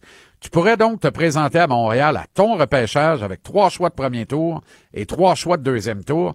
T'aurais une main pleine pour compléter des transactions. C'est pas vrai que tu repêches six petits gars dans les 60 premiers. Tu peux le faire. Mais d'après moi, tu cours après le trouble parce que tu t'améliores pas substantiellement à court terme et à moyen terme, ben tu, tu, vas- tu avoir, tu, tu vas en avoir trop, tu sauras plus quoi faire avec. Alors que si tes as des mains à la table du repêchage, tu peux à ce moment-là compléter des transactions structurantes et amener des éléments susceptibles de t'aider dès le départ de la prochaine campagne en octobre. Des gars qui bougeraient pas à ce moment-ci de l'année dans un classement trop serré, mais que des équipes euh, hésiteraient moins à bouger dans le cas euh, d'un repêchage de juin, surtout si pour mettre en banque un choix de première ronde, alors qu'ils l'auraient gaspillé pour faire une acquisition à la date limite de cette année. Autrement dit, là, vire ça d'un bord, vire ça de l'autre. Je connais pas les conclusions de la rencontre de Marc Bergevin avec ses hommes de hockey, mais si c'est le statu quo, c'est une catastrophe. Si on achète, c'est encore pire. Il faut absolument vendre. C'est bien entendu. Et pour en entendre plus, 17h, JC TVA Sport. Salut Jean-Charles. Le retour de Mario Dumont. Pour nous rejoindre en studio, Studio à commercial cube.radio. Appelez ou textez 187 Cube Radio. 1877 827 2346. Et c'est l'heure de la chronique automobile avec euh, Myriam Pomerleau. Bonjour Myriam. Bonjour Mario. Et évidemment, on est salon de l'auto. Vincent, lui, est sur place au salon oui. de l'auto. Moi, je suis entouré de voitures. Oui, c'est ça. Et Myriam, tu nous parles entre autres du kiosque de Watson euh, Innovation ou Innovations. Oui, exactement. Ben écoute, au septième étage euh, cette année, c'est vraiment dédié aux voitures 100% électriques et hybrides rechargeables. Donc, vous allez pouvoir poser toutes les questions que vous voulez au sujet des bornes rechargeables. Il y a des vélos électriques. Et il y a aussi plein d'innovations qui sont en démonstration, dont le kiosque, comme tu viens de dire, Watson Innovation. Et vous allez voir là un abri d'auto qui est conçu avec un toit qui est composé de panneaux solaires qui va venir alimenter votre voiture 100% électrique avec une connexion spéciale. OK, donc ton abri tempo ou ton garage est en panneau solaire. Oui, exactement. Et Puis- donc, tu recharges ton auto sans utiliser de l'électricité. Oui. Mais est-ce que le coût de tout ça prend deux vies et demie? Est-ce que c'est tes arrière-petits-enfants qui vont se repayer ou... euh, Ça doit encore être en innovation, probablement que Ouais. c'est- pas donné, mais c'est du sur Parce c'est quoi? C'est 20-30 pièces d'électricité par mois, si je me bien, les une auto électrique? Euh, environ, ou peut-être un peu plus. Mettons, mettons 300-400 par année avant de payer le garage. je sais pas, là, moi, je calcule peut-être trop. Ben, il y en a qui veulent, il y en a qui aiment ça, vraiment. Ouais. là. Mais euh, c'est sûr qu'en novembre, quand il y a trois journées de soleil sur quatre semaines, là, votre char sera pas fort fort. Donc, je vous conseille évidemment de garder on the side une bonne vieille borne 120 ou 240 volts dans le garage. Mais c'est une des innovations, donc, euh, Oui. regardez là, cette année au salon. Vraiment. Oui, c'est vraiment intéressant de faire affaire avec des fournisseurs qui sont vraiment aussi calés que ça dans leur domaine. Mais c'est sûr qu'il y a plusieurs autres vedettes, dont la Porsche Taycan. Et euh, c'est la première voiture 100% électrique du constructeur allemand. Puis ils se sont gâtés sur le luxe, avec un prix de base à 120 000 qui peut monter jusqu'à 200 000 si on est gourmand sur les options. Est-ce que tu es gourmand sur les options, toi, quand tu t'achètes une auto, Mario? Oui, c'est-à-dire que. Ah oui. J'ai les options. Euh, oui, oui, oui. Je... C'est-à-dire que moi, ce que je ce que j'entends pas quand le, le- Deux affaires que j'entends pas quand le vendeur me parle. Oui, OK. Euh, l'espèce de qualité de conduite, puis tout ça. L'agrément de conduite, oui. Je sais pas, je sais pas de, quel- de quoi il parle. C'est comme s'il parlait russe. Et l'autre affaire que je sais pas de quoi il parle, c'est, ben, en fait, non, je- au contraire. Je sais très bien de quoi il parle, mais c'est la puissance du moteur puis faire le 0-100 parce que je veux dire, si je vivais en Non, Allemagne. mais des fois, le, non, mais tu sais, tu dis le volant, là, mettons les, les Volkswagen, ça va être plus serré ou plus mou dans d'autres modèles. Mais tu vois, l'autre affaire, que- c'est la, la- la puissance, la rapidité. On n'a pas le droit Ouais. de rouler. Si je vivais en Allemagne, je serais sensible à ça. là. Mm-hmm. Mais je veux dire, ici, on n'a pas le droit de rouler en haut de 100. Je veux dire, euh, t'as une Ford Fiesta, puis t'as en masse qu'il te faut pour te rendre, rendre à, te rendre à 118, ce que la police tolère sur les autoroutes. Ouais, mais tu peux arriver à 118 vraiment vite aussi. Oui, je comprends, mais tu vois ce que je veux dire, c'est pas. oui. Mais par contre, tous les gadgets, l'aide à la conduite, Ouais. tout ça, le cruise control adaptatif que Mhm. je n'ai plus sur mon nouveau modèle, euh, que j'ai eu pendant cinq ans. T'aimais ça? C'est essentiel. C'est l'affaire la plus importante sur une auto. Tu mets le cruise, là, puis quand il y a quelqu'un devant toi, oups, tu te replaces tout seul, t'as pas besoin de toucher au frein à chaque fois. J'adore tous ces gadgets, surtout ceux qui sont pour la sécurité, parce que j'ai peur en auto. Caméra. Oui, c'est vrai, tu me l'as déjà confié, hein? Ça, c'était spécial. Tout ce qui améliore la sécurité, j'aime ça. Ben, les caméras, ça, c'est c'est rendu quasiment obligatoire. Ouais. C'est une question d'un an ou deux, puis tous les véhicules vont l'avoir. Quand même, exact. Et puis, euh, pour, pour revenir à la, à la Porsche Taycan, notre collègue, le journaliste Marc Lachapelle, l'a essayé à son apparition aux médias en Allemagne, puis il l'a qualifié lui-même de missile électrique civilisé. Il était vraiment énervé de nous dire qu'il a pu la pousser à 269 km/h durant son essai. C'est 100 électrique? Oui. 100% électrique, vraiment. Ça ressemble à quoi? Ah, écoute, c'est- magnifique. Là. C'est pas un SUV comme le Macan? Non, non, pas ça- du tout. Non, non, c'est vraiment une voiture sportive, mais elle est tellement belle. C'est sûr qu'elle est plus lourde que, que, que les Porsche qui sont pas électriques à cause de la lourdeur de la batterie, mais c'est c'est vraiment une superbe voiture. On a la Turbo, puis on a la Turbo S. Puis ce que, ce que les gens se sont Mais demandé... ça, faut que tu la payes sur 96 mois, là. Ah, c'est pas donné. C'est- c'est- J'avoue que c'est pas donné, mais pour 751 chevaux, ça vaut la peine quand même. OK, bon. Ouais, c'est super ouais. Bon. Ça peut-être prendre une grosse batterie quand même pour toute cette énergie. Mais Ouais. parlons de la Corvette aussi, haute voiture. Je pense qu'il y a un certain buzz. Parce que je voyais qu'aux États-Unis, on la voyait vraiment comme une des voitures de l'année, la, la nouvelle génération de la Corvette. Effectivement. Toi, t'es sur place, tu l'as vu, Vincent? Oui, oui, je l'ai vu. Honnêtement, tu sais, je suis pas, euh, je m'en achèterais pas une, là, Non. mais c'est, je l'essaierais. Est- Est-ce que c'est trop indiscret de te demander qu'est-ce que tu conduis dans le quotidien? Euh, oui, j'ai un, un Tiguan usagé, là, Ah, très usagé. D'accord, d'accord. Ben écoute, la huitième génération qui attire beaucoup de visiteurs, puis avec raison parce qu'elle a subi énormément de changements par rapport à la septième. Le moteur est passé d'en avant à la position arrière centrale, donc une nouvelle répartition du poids qui la rend plus performante. Elle a complètement été redessinée, pardon, l'esthétique est sublime. C'est vraiment un beau char. Il n'y a plus de boîte manuelle, mais il y a quand même un moteur V8 à 495 chevaux avec une boîte séquentielle à 8 rapports. Et il n'y a pas beaucoup de gens qui savent ça, mais la boîte de vitesse séquentielle, c'est un héritage qui nous vient de la Formule 1. Donc, avant d'apparaître sur des modèles tourisme, c'était vraiment réservé aux voitures de course. Puis la boîte séquentielle, ben, ça fonctionne en grande partie comme une boîte automatique. Il n'y a pas de pédale d'embrayage. Les changements de vitesse se font avec un système de commande, puis ça limite les pertes de puissance. Donc, c'est beaucoup plus efficace qu'une transmission manuelle. Mais la Corvette, on peut l'acheter pour environ 70 000 relativement abordable pour l'auto. Et il y a deux magnifiques exemplaires du modèle sur place au Salon de l'Auto. Les premières éditions vont débarquer chez nous là, d'ici, d'ici la fin de l'année. Tu bon dans la neige? C'était cœur Mario. Mais euh, si, si on oublie le fameux proverbe, là, grosse corvette, euh, trois petits points, est-ce que vous êtes amateur de corvette, vous? Ben, moyen. Je suis comme Vincent, j'aurais pas ça. Je- Non. mais c'est. Tu sais, genre, c'est. Je l'emprunterais peut-être pour une fin de semaine, là. Pour flasher. Ben, non, pour l'essayer. Non, Mais. ouais. Mais, non, pas tellement. J'aurais pas ça. OK. Eh mais bien- non, mais. Mais c'est sûr, c'est- un peu mythique. T'as vu ça dans les films, tout ça. Mais je pense pas que c'est bien pratique, là. Euh, avec toutes les innovations qu'il y a dessus, je te dirais que euh, tout, tout est là maintenant. Là. Tout est brillant. Ah, absolument. OK, toi, t'es- t'es vendu. Ah, ouais, complètement. OK. Euh, tu vas aussi nous parler de façon plus générale de l'informatisation des voitures, de la, de la récolte des données. Oui, puis je veux attirer votre attention sur un sujet qui est vraiment préoccupant là-dessus. Premièrement, si vous conduisez une voiture relativement récente, là, puis que vous pensez que vous avez une vie privée, vous êtes complètement dans le champ de patates. OK, les voitures neuves qu'on achète maintenant ont plus rien à voir avec ce qu'il y avait sur le marché il y a 10 ans. Les autos sont informatisées, il y a des capteurs, des ordinateurs de bord, Apple CarPlay, qu'on le veuille ou non. Elle a- communique avec ton sel. Euh, complètement. Fait que l'auto accumule d'informations sur toi, Mm-hmm. euh, en prend à ton sel et en redonne à ton sel sur, sur ce que tu as fait. Plus que ça, il y a des boîtes noires maintenant qui viennent d'office sur les véhicules neufs. Mais avant d'aller plus loin, jusqu'où vous pensez qu'on peut puiser dans nos données personnelles et comment le constructeur en dispose selon vous? Honnêtement, euh, ça, c'est plus. euh, c'est plus mystérieux pour moi. Qu'est-ce que le constructeur fait Ouais. avec ça, là? Exactement, parce qu'il y y a une enquête qui a été menée par le Washington Post et on a pris une Chevrolet Volt 2017 avec une connexion 4G LTE, d'une connexion bien standard. Et avec un ingénieur, ils ont fait une espèce d'autopsie de l'ordinateur central d'infodivertissement. Ils ont trouvé une mise à jour de tous les endroits visités par le propriétaire, un journal détaillé des appels téléphoniques, les contacts, les courriels, les textos. Ils ont appelé le constructeur GM pour leur demander de voir les données personnelles que eux conservaient de ce véhicule-là. Puis c'était assez vague. là. Il paraît que ce sont des données très techniques selon un porte-parole. Il n'y a rien qui sort du véhicule pour eux. C'est des données qui permettent d'analyser la performance du véhicule. C'est ce qui a été dit. C'est ce qui ressort de ça. Mais pourquoi tu as besoin de savoir les lieux fréquentés, Ben- les, les- les numéros de téléphone cellulaire appelés pour mesurer la performance du véhicule? Mais c'est pas tout parce que là, avec l'avènement du 5G, si vous êtes informé un, petit peu, on reconnaît les antennes spécifiques du 5G sur des piliers avec des espèces de supports triangulaires. Il y en a sur les gratte-ciels, il y, en a qui sont perchés sur poteaux quand on s'éloigne de la ville.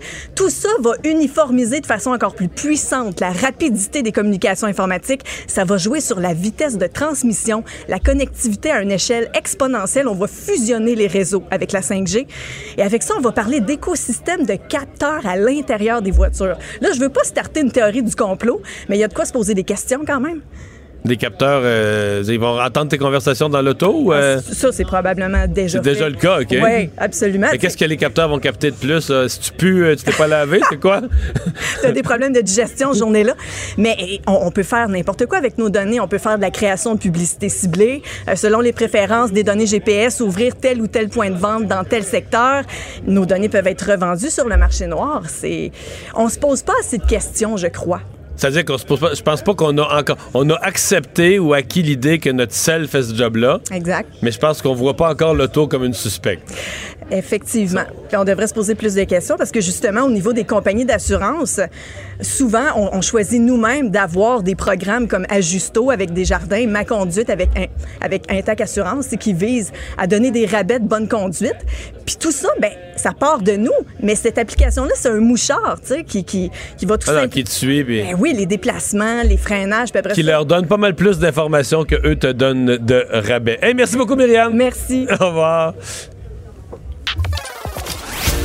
Le buzz de Vincent Dessureau. Et Vincent, dans ton buzz aujourd'hui, tu nous parles de Coca-Cola. Eux euh, sont pas sur le point de délaisser le plastique. Non, mauvaise nouvelle pour euh, ceux qui suivent les, euh, le Forum économique de Davos, parce qu'il y avait une entrevue avec la, euh, dans le cadre de cet événement-là à la BBC avec la vice-présidente de euh, Coke, donc Coca-Cola, Béatrice Pérez. Et on lui a posé la question euh, en tant que disons, pollueur plastique numéro un, euh, Coca-Cola, est-ce qu'ils allaient délaisser le méchant plastique de si peu, euh, fait de sitôt? Et finalement, ben, euh, enfin, finalement, c'est pas une grande surprise, mais pas du tout. Elle s'est expliqué comme quoi, euh, en fait, la raison pour qu'on allait poursuivre dans le plastique chez Coca-Cola, c'est parce que les gens en veulent et que les clients sont là et que euh, elle dit les affaires là, il, fait, il y aurait pas d'affaires s'il y avait pas de clients. Alors nous, ultimement, tout le monde a de l'intérêt pour quelque chose de simple, léger, réutilisable et c'est ce que le plastique donne. Alors que Coca-Cola fait à peu près 3 millions de tonnes de plastique euh, par année. C'est 200 000 bouteilles la minute. Alors, c'est énorme. Mais euh, elle explique que contrairement à d'autres comme Starbucks, entre autres, qui essaient, est-ce que ça a un réel impact, mais qui essaient de différents types de trucs biodégradables ou d'éliminer ci ou d'éliminer ça. Euh, Coca-Cola, leur version, ce sera plutôt d'intégrer des matériaux recyclés à 50% dans les bouteilles d'ici 2030. Euh, ils ont voulu aussi intégrer davantage d'aluminium, mais ils disent, écoute, il n'y a rien de ça qui est... qui est miraculeux. L'aluminium aussi, faut l'extraire, même s'il est réutilisable à l'infini. Ça veut pas dire que les gens vont, euh, vont, se- vont bien s'en occuper. On le voit au Québec à quel point c'est compliqué avec le plastique. Alors, elle explique qu'il n'y a pas vraiment de solution présentement. Il s'en gêne pour dire, ben écoute, euh, quand on trouvera mieux, on trouvera mieux.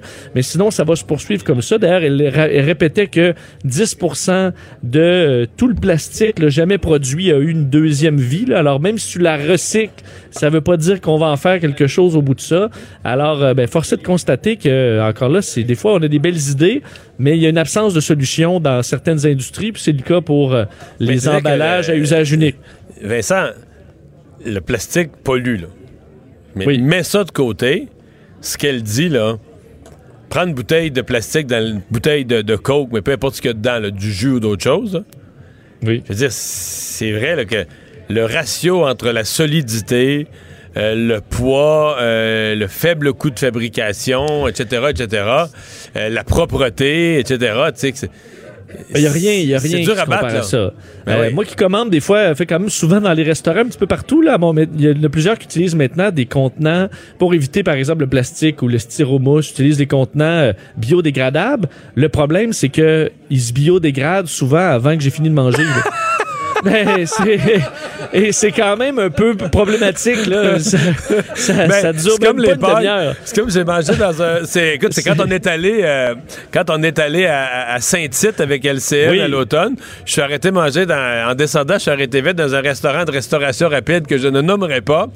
Et il y avait une paille, euh, pff, en espèce de couleur foncée, là, couleur boîte de carton, mais c'est sûrement pas du carton au carton. hein, cartonnade quelconque, là. Ouais. Mais disons que la deuxième moitié de mon breuvage, là, je commence.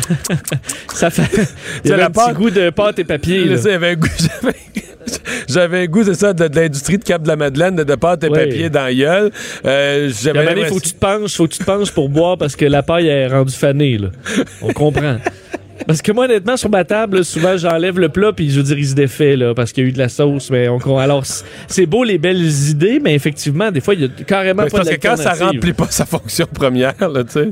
Ben non, faut au moins, euh, Ouais. au moins faut une heure, ça pourrait Euh, être le minimum. Les mathématiques au service du café. Oui, j'ai trouvé intéressant ce, ce dossier-là. J'aime les deux. fait- Ben, c'est ça, parce que euh, faire un bon espresso, là, ça peut quand même être difficile. Euh, et on dit que souvent, même les baristas là, de- d'expérience vont dire je vais faire deux fois le même, avec la même quantité, le même grain, la même mouture, le même temps d'infusion, et les deux vont les allonger, vont goûter différent. Et euh, des, des Bon, mathématiciens... ça, j'avais jamais entendu ce problème-là. là. Tu, tu, Pour tu vrai? Bon. ben.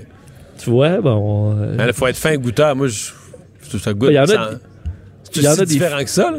Ben, je peux pas, je peux pas te dire, mais des fois, il y en a certains qui vont être très, si ça, en fait, il explique un peu pourquoi, parce que mathématiquement, ils ont, euh, ils ont décidé de faire des, euh, des, des tests au niveau de l'absorption du café dans l'eau, dépendamment de la mouture ou d'autres effets et tout ça. Et ce qu'on se rend compte, c'est que normalement, là, euh, la logique veut que plus le grain est fin, plus euh, ça fait un café qui est fort. Alors, on en aurait besoin techniquement de moins. Alors, le mieux, ce serait de l'avoir plus fin. Le problème, c'est que selon Ben, leur logique, calcul... non? Quand on veut un café Oui. fort, un expresso, puis son mou plus fin? Sauf qu'un que café filtre? Ben, ils expliquent que euh, lorsqu'il est trop fin, ce qui serait le cas dans bien des cafés un peu partout à travers le monde, c'est que euh, ça se trouve à bloquer. C'est trop fin, ça bloque les trous euh, Ah où oui, l'eau s'écoule. C'est vrai, c'est comme finit- un pain, là. C'est quasiment étanche, là. Exact. Et là, ce que ça fait, c'est qu'à certains endroits où l'eau passe, mais là, on va surchauffer le café, alors que d'autres, ça passera pas du tout, et que finalement, on va avoir un résultat qui est instable, imparfait et euh, qui ne sera pas optimal. Alors, eux disent, contrairement à l'usage ou l'idée qu'on s'en fait, il faudrait avoir le grain un petit peu plus, un petit peu moins moulu. là. Et, euh, ça, et mais un peu plus torréfié pour compenser. Et ça permettrait de sauver eux disent pour euh, des à peu près 25% de café par euh, donc infusion donc sauver du café euh, sauver donc euh, bon pour l'environnement et tout ça c'est bon. Sauver de l'argent aussi pour les cafés. Et ultimement ça fait un café qui est stable et délicieux. Alors faut Bon. juste trouver que des fois peut-être le mou- moudre un peu moins ce serait la solution. C'est l'idée des mathématiciens derrière cette, euh, ce test là bon faudra l'essayer mais euh, Ça veut dire que les gens qui ont leur propre moulin à café, si vous, le mettez, si vous avez une aiguille avec le mot espresso, là, vous avez Oui. peut-être mieux d'aller une petite coche moins, juste avant espresso, un petit peu moins petit, le moins fin, le grain. exact faut y aller le plus fin possible avant que ça jamme Bon. c'est un peu la C'est bien- c'est bien Ben, résumé. tu vois voilà Un défi viral étrange sur TikTok. Je dois dire que je suis pas très familier de TikTok. C'est une sorte de manière de réseau social, de partage de je sais pas quoi, là, mais. Ouais, ben TikTok, en fait, c'est très simple. C'est des vidéos euh, assez courtes, là, de- des courtes, donc des, des fois 20, 25 secondes, et que tu les passes, euh, tu les défiles. là. des vidéos souvent humoristiques ou c'est un peu n'importe quoi. Euh, et là-dessus, tu vois, il y a des défis, là, un peu comme on a, vous voyez, des défis Twitter et autres. Là. Alors, ça a une mode où on essaie un peu comme le Water Bucket Challenge, où on se lançait un, un- ben, une chaudière d'eau glacée sur le corps et tout ça. Mais le Là, nouveau... tu dis que euh, des défis comme ça, il y en a tous les jours, puis aujourd'hui, tu décides de m'en parler d'un. Il doit pas être Oui. banal. Il doit pas être banal. là. Ben, il est effectivement pas banal. C'est, euh, en fait, c'est un test su- supposément scientifique. En fait, l'idée étant de se Là, c'est- en, public, c'est ça qui est dommage. là, C'est un peu plus gênant. En fait, l'idée étant de se tremper euh, le scrotum dans la sauce soya. Ouais, ben Parce que, selon une étude scientifique qui date de 2013... Quelque chose d'assez on- usuel, là, mais, euh, on- mais- qu'est-ce qu'il y a de spécial dans le cas de la Ben, vidéo? c'est- C'est que on dit que ça goûte, ça goûterait la sauce soya dans ta bouche. en, en trempant le, le, le- le paquet. En fait, On a-tu une deuxième langue là où on le savait pas? ben, en fait, c'est que l'his- l'histoire derrière ce, ce, ce défi-là, c'est que c'est une étude, avec le jeu du téléphone sur Internet, on a vraiment fortement modifié les résultats d'une étude de 2013 qui expliquait que des récepteurs de goût, on n'en avait pas juste sur la langue, on en avait dans le système digestif, on en avait effectivement dans le scrotum et que et là cette étude là a, a été a, a Ben, rebondi pourquoi, pas autres- le, pourquoi pas avec le vin rouge, mettons? là? ben, ben t'as raison là Ou un bon, honnêtement, pour un bon Porto, je sais pas. moi. ben, je- on voulait quelque chose de très fort. Euh, et là, le Daily Mail a repris ça. Et évidemment, ils ont modifié l'article comme étant vraiment que vous pouviez ressentir du goût euh, avec ce- ce- ce- ce- cet endroit, cette partie-là de votre corps. Et ça s'est retrouvé sur TikTok où certains se sont donc trempés euh, le paquet et, ils disaient Eh oui, ça goûte. Alors là, plusieurs se sont mis à faire le test. Certains avec d'autres choses que la sauce soya, Hey. c'est le plus régulier. Euh, depuis 10 ans, là, moi, je m'implique pour la, fédération, la Fondation des maladies du cœur dans un salon des vins annuels. là. Oui. Ça me- ça me semble si on- Plutôt que de recracher. Ça pourrait faire un événement plus divertissant si on forçait tous les convives. Dire, cette année, c'est comme ça qu'on c'est comme dans ça un, qu'on bon, déguste dans le un vin. bon Bourgogne, là, un Bourgogne de bonne, de bonne année. Pe- Peut-être, en fait, je suis obligé de, de faire un peu l'histoire parce que, quoi qu'il existe effectivement des, euh, des, euh, des récepteurs Euh, D'un, il se trouve à l'intérieur du, du- du- de, la peau, mais euh, c'est, ce n'est pas... En fait, comme ceux qu'on retrouve dans le système digestif, vous goûtez pas nécessairement votre intérieur. C'est des, des, récepteurs qui sont similaires à ceux qui sont sur la langue, mais qui ont d'autres raisons pour le cerveau, donc qu'on ne goûte pas. Euh, dans le cas des organes sexuels et reproducteurs, ce serait tout simplement un système qui vérifie la qualité du sperme. Alors, euh, vous préférez autant pas le goûter, à mon avis. Alors, c'est pour ça qu'il n'y a pas de réel goût qui est ressenti. Alors, si vous faites ça pour les réseaux sociaux, sachez-le. Si vous, vous trouvez que ça goûte la sauce soya, c'est juste l'odeur parce que euh, il n'y a pas de réel lien entre ça et votre cerveau ou votre langue. Ben, regarde, tout ce sujet-là, c'était pour rien, là. C'était juste pour dire le Ben, mot scrotum en ondes. non, non, c'était pour empêcher des, des auditeurs qui Ah! seraient tentés de faire une expérience scientifique. Là, un petit, les petits débrouillards, des fois, on essaie de faire des, euh, des petites expériences. Alors, celle-là, vous pouvez la sauter parce que amène à rien. Merci, Vincent. Ça fait plaisir. Les têtes enflées. Voici Master Bugarici. Et on entendait rire Master en arrière-scène. Salut. J'ai j'ai une idée pour toi, en fait, et j'ai une proposition. Oui, vas-y. Tu disais que ça pourrait être une bonne idée d'amener ça pour euh, l'organisme que tu représentes. En fait, tu devrais faire une vidéo démo puis le lancer sur Ouais. le web. D'après moi, ça serait viral assez rapidement. Je vais y penser, je vais y penser. bon, qu'est-ce que t'as pour nous aujourd'hui? Aujourd'hui, on va être historique, en fait, un- quelque chose d'assez important. Ouais, puis j'ai j'ai peur que ça aille trop vite parce que je, je connais ta grande culture Ah. générale. Ça s'est passé le 21 janvier 1948, Mario. 21 janvier 48. Oh, Et là, ouais, on est 48. dans l'après-guerre en janvier. Et donc, ça fait, ça fait quoi? Mais c'est même pas un chiffron cette année, là? Uh-huh, exact. Ça, ça s'est quand même passé le 21 janvier 1948. C'est un fait très important. mais En fait, on est du côté du Québec. Je peux Ah, t'aider. j'ai Ah, peur, j'ai peur, j'ai peur. Je le sais, je le sais. Je le savais que tu je le sais, saurais. Ça fait 72 ans, c'est le drapeau du Québec. Ah, plein ça, mon Mario. Je me doutais que ça, allait- je me doutais que ça allait être rapide avec toi, évidemment. Non, mais tu vois, j'aurais cherché. Si tu m'avais pas dit le Québec, là, je cherchais l'après-guerre dans le monde, ce qui s'était passé. Là, je faisais le tour du monde, mais dans le fond, il fallait pas chercher loin, c'était chez nous. En fait, j'aurais donné, j'aurais dû donner mon deuxième indice en premier. J'allais dire que les Américains en sont peut-être un peu trop fiers du leur, eux autres. Là, peut-être que Ah, je t'arrête. leur drapeau. Ben là, en fait, ça s'est passé vraiment le 21 janvier 1948. Le fleur de l'Élysée devient le drapeau officiel du Québec à l'initiative, en fait, de l'Assemblée législative, qui aujourd'hui est l'Assemblée nationale du Québec, euh, comme promesse canadienne. Et l'initiative aussi beaucoup de Maurice Duplessis. Ah oui? Ah, qui voulait qu'on ait un drapeau. Bon, oui. Ben, Ah puis, oui. ben, évidemment, parce, que- ben, évidemment, parce que le Québec relève du Commonwealth britannique, britannique on, on a dû être agréé par le roi d'Angleterre. Donc, euh, ça s'est fait euh, concrètement le 9 mars 1950, mon Mario. Merci, Master. Merci, Mario. Le retour de Mario Dumont, l'analyste politique le plus connu au Québec. Cube Radio. Autrement dit. Alors, euh, je peux vous dire qu'à LCN, il y a quelques mois, on avait couvert ça de long en large, événements en direct. euh, on était tout feu, tout flamme, tout énervé. Après ça, conférence de presse quelques semaines après, la politique, le maire de Québec, tout le monde s'en mêle. Pourquoi?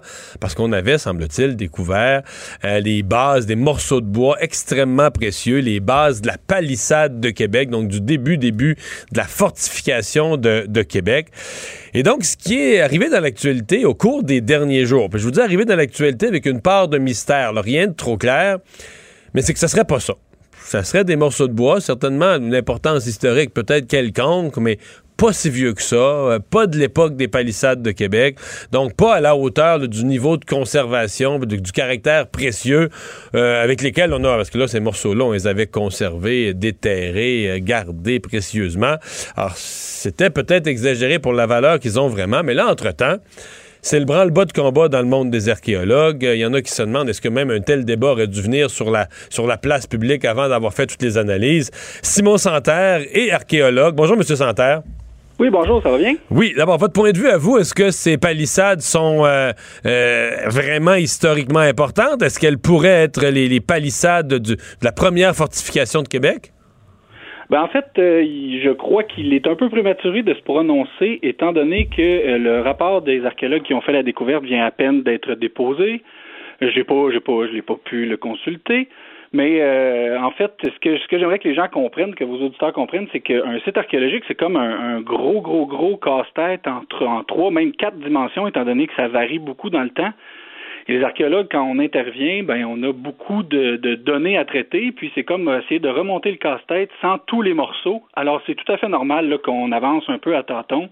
C'est aussi le propre de la science aussi de, de, de se questionner. Donc- Alors je, donc- je donc vous dites- Oui, ce qui a été fait jusqu'à maintenant, là, de- d'en assurer la conservation totale, puis tout ça pour vous, c'était dans l'ordre des choses. là. Même dans l'incertitude de savoir est-ce que c'est vraiment ça, on pouvait pas prendre le risque. Il fallait en protéger le caractère précieux. Pour vous, il n'y a pas de compromis là-dessus. Non, non, c'est, vous avez une très bonne analyse de la situation. C'est une façon de procéder qui était tout à fait normale. Mais aussi, ce qu'il faut dire, c'est que les, un site archéologique, c'est aussi comme une scène de crime. Il y a énormément d'indices. Il y en a qui sont plus percutants que d'autres. Il y en a qui nous emmènent vers des fausses pistes. Mais euh, quand même, il y avait une, une, amalgame d'indices qui, à l'époque, ont été étudiés par les archéologues qui ont fait la, découverte. Ils ont consulté des spécialistes en fortification à Parc Canada. Ils sont allés chercher des, expertises euh, un peu à gauche, à droite. Ils se sont bien documentés. Alors, au moment où ils ont annoncé la découverte, euh, c'était pas prématuré. Ils étaient en fait quand même assez euh, certains de ce qu'ils avaient sous la main. Là, il y a une datation dendrochronologique qui est une méthode de datation qui est quand même assez Donc, fiable. dendrochronologique, le dendro vient de arbre. C'est qu'on utilise la, la fibre, c'est-à-dire les, les, les cercles concentriques là, dans le cœur de, des morceaux de bois pour dater. Et ça, ça semblerait montrer que c'est moins vieux qu'on pensait. C'est ça. Mais là, euh, ça arrive des fois qu'on a des, des éléments de preuve qui sont pas concordants. Je pense que les policiers qui, qui travaillent dans des dossiers aussi ont à, à dealer un peu avec ce genre de situation-là. Ça veut pas dire qu'il faut jeter le bébé avec l'eau du bain puis se dire ben c'est absolument pas ça. Euh, il y a, un- comme je vous disais, un amalgame de preuves, d'indices qui tentent à démontrer que ce serait effectivement la palissade, le rempart palissadé. Parce que c'est pas juste une palissade, c'est un rempart palissadé. Mais dans, dans ce cas-là, comme je vous dis, je pense qu'ils avaient assez d'éléments pour s'avancer là-dessus. Maintenant, j'ai pas lu la démonstration qu'ils en font.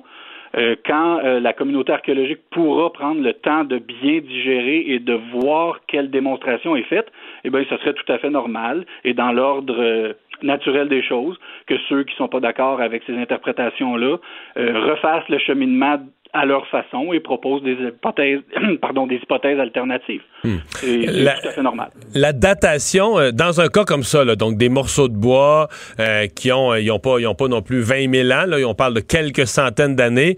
Est-ce que la datation d'endochronologique, donc celle basée sur la, les, les lignes de l'arbre, donc des morceaux de bois, là, mais qui étaient un arbre originalement, est-ce que c'est la seule? Est-ce que c'est la, la meilleure? Est-ce qu'il y en a d'autres euh, concurrentes? Oui, ben il existe beaucoup. En fait, il y a beaucoup de façons là, de dater euh, des éléments archéologiques. Dans les méthodes de datation absolue, c'est-à-dire qui fournissent des dates, la dendrochronologie pour la période historique est quand même relativement fiable. On a aussi le carbone 14. Je crois que ça a été fait aussi pour ce site-là. Comme je vous dis, j'ai pas lu les résultats, mais le carbone 14 semble avoir été fait. C'est un petit peu moins fiable, moins fiable parce que ça fournit des marges. Il y a des marges d'erreur ou des, des, des datations moins. Ça fournit pas une année très précise. Ceci dit, les datations carbone 14 sont un autre élément, mais il y a aussi tous les éléments circonstanciels sur le site. C'est-à-dire qu'on a des couches de sol qui se superposent les unes par-dessus les autres. Chaque couche de sol a des presque chaque couche de, sol a des artefacts dedans, avec les dates de fabrication des différents artefacts qui sont quand même bien connus pour la période historique. Ben là, on est capable de dire, exemple, ici j'ai une couche de sol qui a été déposée à la fin du 17e siècle, et cette couche de sol-là bute par-dessus les vestiges ou euh, recouvre les vestiges, ou en tout cas est contemporaine de ces vestiges-là. Donc on a déjà là une autre façon de dater, et en plus on peut comparer avec les plans donc là, les superpositions des plans, on les a pas vues. Il y a donc les superpositions de plans, mais il y a aussi euh, tout ce qui est dans la documentation historique, les textes, les écrits, ça nous permet de raffiner. Donc on a un ensemble d'éléments. Il peut y en avoir quelques-uns qui sont discordants, mais quand on a une masse critique qui nous permet de s'avancer, ben on, on- Mhm. on se prononce. C'est pas hors de tout doute raisonnable, mais c'est une hypothèse, puis à d'autres de la raffiner. Puis on continue à travailler. Euh, dernière question, est-ce que euh, c'est exact que dans le monde des euh, archéologues, parce que dans tous les mondes, il y a des codes de conduite, qu'on considère que euh, on n'aurait pas dû... On, est fâché peut-être contre certains individus ou on considère que ça aurait pas dû être sur la place publique, que là, ça a l'air de... C'est comme si le public recevait le message qu'il y a eu une fausse alerte puis qu'on a fait croire que c'était que c'était précieux, mais ça ne l'était pas. Est-ce que c'est vrai qu'il y a de la frustration dans le monde archéologique de la façon dont ça a été amené sur la place publique? Oui, ben moi, moi personnellement, je trouve ça dommage parce que là, finalement, ce que le public va retenir de tout ça, c'est euh, bah les archéologues ont trouvé des bouts de bois, puis là ils se sont trompés, puis c'est pas ça. Et si finalement c'était ça, je pense pas que dans trois semaines, un mois, deux mois, vous allez refaire d'autres entrevues pour souligner le fait que finalement, c'était bel et bien ça. Les gens vont retenir à peu près juste ce qui était négatif, alors que finalement, ça ne l'est pas. Même si les morceaux de bois qui ont été découverts datent de bien des, dates qui ont été fournies, fin du 18e siècle, c'est pas grave, c'est quand même une découverte archéologique intéressante, puis on verra ce que c'est. Mais pour l'instant, prenons donc pour acquis que c'est effectivement la palissade de Beaucourt, jusqu'à preuve du contraire. J'aimerais bien que les gens retiennent ça, puis on verra pour la suite des choses. Ben, merci beaucoup d'avoir pris le temps de nous expliquer tout ça. Le retour de Mario Dumont. Parce qu'il ne prend rien à la légère. Il ne pèse jamais ses mots. Cube Radio. Chronique politique, euh, Gilles Barry qui est là. Salut Gilles. Salut Mario, ça Et, va euh, bien? fait, oui, ça fait un bout de temps que ça, te démange. Ah, Une ça fois, on va faire la chronique, un seul sujet au complet sur la réforme du mode de scrutin. Puis je voulais être en studio. Tu voulais être en Parce que studio. c'est un sujet qui t'interpelle parce que tu ouais. député de différents Ouais. gouvernements. Bon, puis bon, D'abord, la, la commission parlementaire a commencé ce matin. On est censé. euh, ben, il y aura un référendum le jour de la prochaine élection. On aura un bulletin pour se prononcer pour ou contre cette réforme du mode de scrutin. Tu vois Ben, ça comment, toi? ben, moi, ce que je vois là-dedans, c'est euh, d'abord, c'est la perte véritable, si on, on s'en va vers une proportionnelle, euh, du pouvoir des francophones du Québec sur leur Assemblée nationale. Première des choses. Ça, c'est l'argument un peu de le, le- le politologue Christian Dufour. a Ah, beaucoup. Tout est d'accord avec lui? Ah, moi, je suis d'accord avec tout son livre. Je vais le relire. Je l'ai lu une fois, puis j'invite les gens à le lire parce que c'est bien documenté.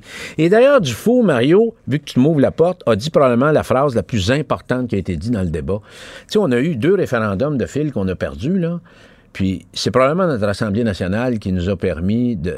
qui nous a empêché que la société ou le peuple québécois se défasse. Et euh, je reviens sur la question du pouvoir des francophones, qui sont, bon, peuple fondateur. Euh, c'est eux qui font et défont les gouvernements depuis tout le temps. C'est les francophones. Si t'as pas le vote des francophones au Québec, là, tu te ramasses pas, euh, tu te ramasses pas au pouvoir.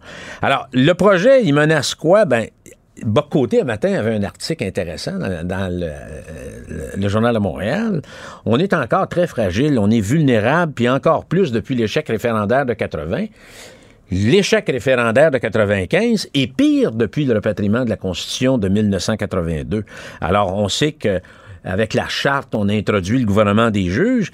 Il faut comprendre qu'on vit de plus en plus dans un environnement de plus en plus mondialisé. Donc, il peut toujours avoir des coups de jarnac qui viennent du reste du Canada, de notre voisin américain, euh, de la mondialisation. Alors, l'instrument de protection pour nous au Québec, c'est l'Assemblée nationale. Alors, je reviens sur... euh, Mais les, les tenants de ça te Ouais, diront, on aura une Assemblée nationale encore meilleure, elle sera encore plus représentative de la réalité de ce que pense la population. Allons voir, là, moi, là, ça fait 18 ans là, que je, je, je, je voyage dans les pays latino-américains. Les proportionnels, c'est un désastre, tant qu'à moi. Et je vais revenir sur... C'est un désastre parce que ça- parce que ça forme peu de gouvernement majoritaire. Ben non, c'est des gouvernements minoritaires tout le temps. Les gens s'entendent pas. Puis c'est les partis qui prennent le contrôle de l'Assemblée nationale parce qu'ils sont toujours en train de traficoter. Je te donne ci, tu me donnes ça. Puis dans le fond, on est plus dans l'intérêt du parti que dans l'intérêt du citoyen.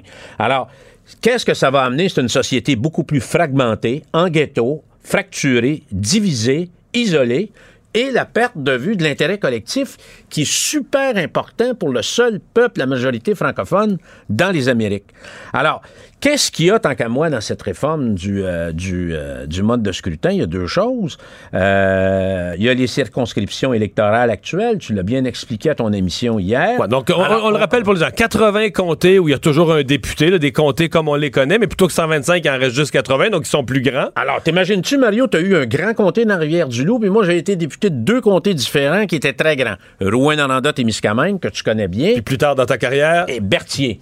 Alors, imagine-toi, deux comtés, le Rouen-Noranda, est-ce qu'ils vont aller revirer à Val-d'Or? Parce que l'Abitibi, là, en principe, parce qu'il y a Ongava. Plutôt que trois aussi. comtés, il va en rester deux. Ben, il va en rester deux, puis ils vont faire quoi avec Ongava? Des comtés immenses. Des comtés, là, ça n'a plus de bon sens, là. Tu, garde. Non, non, parce que pourquoi, pourquoi 80? Parce que les 45 autres comtés, c'est là que la proportionnelle va se jouer. Ils vont être compensatoires. là. On va faire des listes par parti. C'est ça. Où là, on va choisir sur la liste. Mettons que- mettons qu'une région, les libéraux ont eu une belle performance en pourcentage, mais n'ont pas gagné les sièges. Là, on va prendre des libéraux sur la liste pour aller les compenser. Puis c'est des députés nommés. T'es des députés nommés sur comme une dit, liste comme par dit Dufour, quand tu t'en vas dans l'isoloir, là, tu sais, le citoyen tartampion, comme dit Régis Debré, là, gomme et dégomme les grands chefs et les députés. Tape dans le dos, coup de pied dans le cul. Tu sais qui va te représenter pendant quatre ans. Alors, lui, est obligé, là, pour se faire réélire, de faire de l'âge d'or, du festival du, du panache, de rencontrer le monde dans les épiceries, parce que quand tu as passé un projet de loi là, qui touche directement la poche du citoyen... Il va t'en parler d'en face. Tu l'as, tu l'as ton, ton, ton, euh, ton chef de l'opposition, l'électeur, puis le bureau de comté que tu es obligé de faire, là, parce que ton gros bureau de comté le lundi où tout le monde vient te voir pour tous leurs problèmes, là, c'est celui qui se fait élire. Là, t'as 45 députés qui auraient pu ça dans leur vie. Ben là, eux autres, là, ils ont... Ils vont réfléchir à l'avenir. On nous dit qu'ils vont réfléchir à l'avenir pour bien de la société. Je vais te dire, Mario, ça, c'est de la grosse marde. On va faire des fonctionnaires politiques avec ça. Gabriel Nadeau-Dubois va pouvoir être élu, va probablement battre le record de François Gendron. Alors, tous les systèmes proportionnels au Chili, pourquoi tu penses qu'ils ont des problèmes? Ça fait 20 ans que je vais là, moi. C'est toujours les mêmes. Alors, tu crées des barons, des mammouths, des pachydermes de partis qui... Ah oui, tu peux plus être délogé, eux autres, là. Ben non, t'es le premier sur la liste. Une fois que t'es premier sur la liste, t'es, t'es ami du par- dans le parti. Alors, c'est le caviar à vie. Alors, c'est des jobs de Alors que fonctionnaires. dans un, dans un comté, là, si tu, si tu t'assois sur tes lauriers et tu t'occupes plus de ton monde, au bout de 4 ans. Mario! Même si ça fait 20 ans que t'es là, si t'oublies ton monde, c'est fini. Par exemple. François Gendron, il va te le dire. Alors, tu sais, il y a des exceptions. Notre système britannique permet des choses exceptionnelles. Gérard Delévesque, euh, François Gendron sont des Mais exemples. tu en nommes deux qui se sont occupés. Ils ont été, Ah! là, ils ont été là 35-40 ans. Puis ils se sont occupés de leur comté Les funérailles, les mariages, tout ce que tu voudras, François Gendron le garde, puis c'est la même chose pour Gérard Delévesque. Donc, le point d'ancrage d'une bonne démocratie, c'est le député avec son électeur dans un objectif de se faire réélire. Alors, pour moi, ça, c'est fondamental. Alors, la question de créer des fonctionnaires politiques, c'est ça que ça fait, les proportionnels. Regarde en France, Jack Lang. J'étais député en 81, moi, puis ça fait déjà plusieurs années qu'il était là. Il est encore là. Alors, quand je te dis ça crée deux classes de députés, c'est ça que ça va faire. Qu'en grands- résumé, les- t'es loin d'être chaud à ça, là. les grands, les grands, ah, loin de ça, et je suis pas le seul. euh, les grands perdants de ça, Mario, ça va être les Québécois francophones, les régions du Québec. Le grand gagnant, c'est Montréal, parce que là. Mais ça- Montréal disent qu'ils chialent, les autres aussi disent qu'ils perdent mais- trois sièges, là. Ben oui, regarde, euh, Manon Massé a fait une révolution quand- quasiment pendant un an parce qu'on a voulu redécouper un peu son comté. Imagine-toi là, ce que ça va être. Mais encore une fois, Mario, moi, je pense qu'on a une bonne carte électorale. Au Québec, il y a des ajustements à un certain mo- moment donné. Mais le système britannique, là, notre système, là, il est bon. Il est bon. Alors que le reste du Canada, eux autres, ils vont garder le même système électoral, là. Tu comprends? Alors, moi, je pense qu'il faut garder ce qu'on a. Et moi, je donne un conseil au gouvernement Legault. C'est une trappe à souris qui va peut-être se transformer en un piège à castor, puis ça va peut-être finir en trappe à ours. Parce que le premier ministre, là, il va faire quoi? Il va-tu finir comme David Cameron? Il est comme Il y a- le proposeur, Ouais, on, mais- on sent qu'il est plus trop chaud à ça, Ben, il plus. écoute, il faut pas. C'est, l'homme Mais qu'est-ce que tu lui? Il peut plus retirer son projet de loi. Oui, il peut le faire, dans l'intérêt collectif. Puis le monde Ah, va oui? l'appuyer. Tu penses qu'il va se faire battre à cause de ça à la prochaine élection? Toute ta recommandation à François Legault, c'est retire le projet. Arrête ça. Passe à d'autres choses. Merci, Gilles. Merci. Alors, euh, Vincent, euh, quelques nouvelles en terminant? Oui, rappelez euh, que, bon, euh, il y a eu un écrasement d'hélicoptère aujourd'hui, hélicoptère de la Sûreté du Québec qui participait aux recherches de ces motoneigistes disparus au lac Saint-Jean. Euh, c'est un hélicoptère, donc, un Bell 206 de 26 ans. On sait que Air Médic est en direction. Le pilote a souffert de, s- de blessures qui ne portent pas à tête à sa vie, là, bl- probablement des fractures.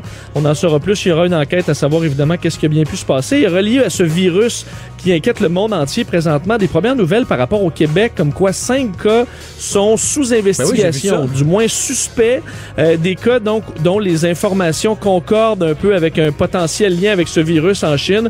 Alors on peut pas dire que c'est des cas confirmés au Québec, mais il y a cinq cas sous étude présentement, alors qu'on apprenait dans les dernières heures que Wuhan en Chine, tous les déplacements allaient être interdits à partir de demain. Alors des euh, développements majeurs.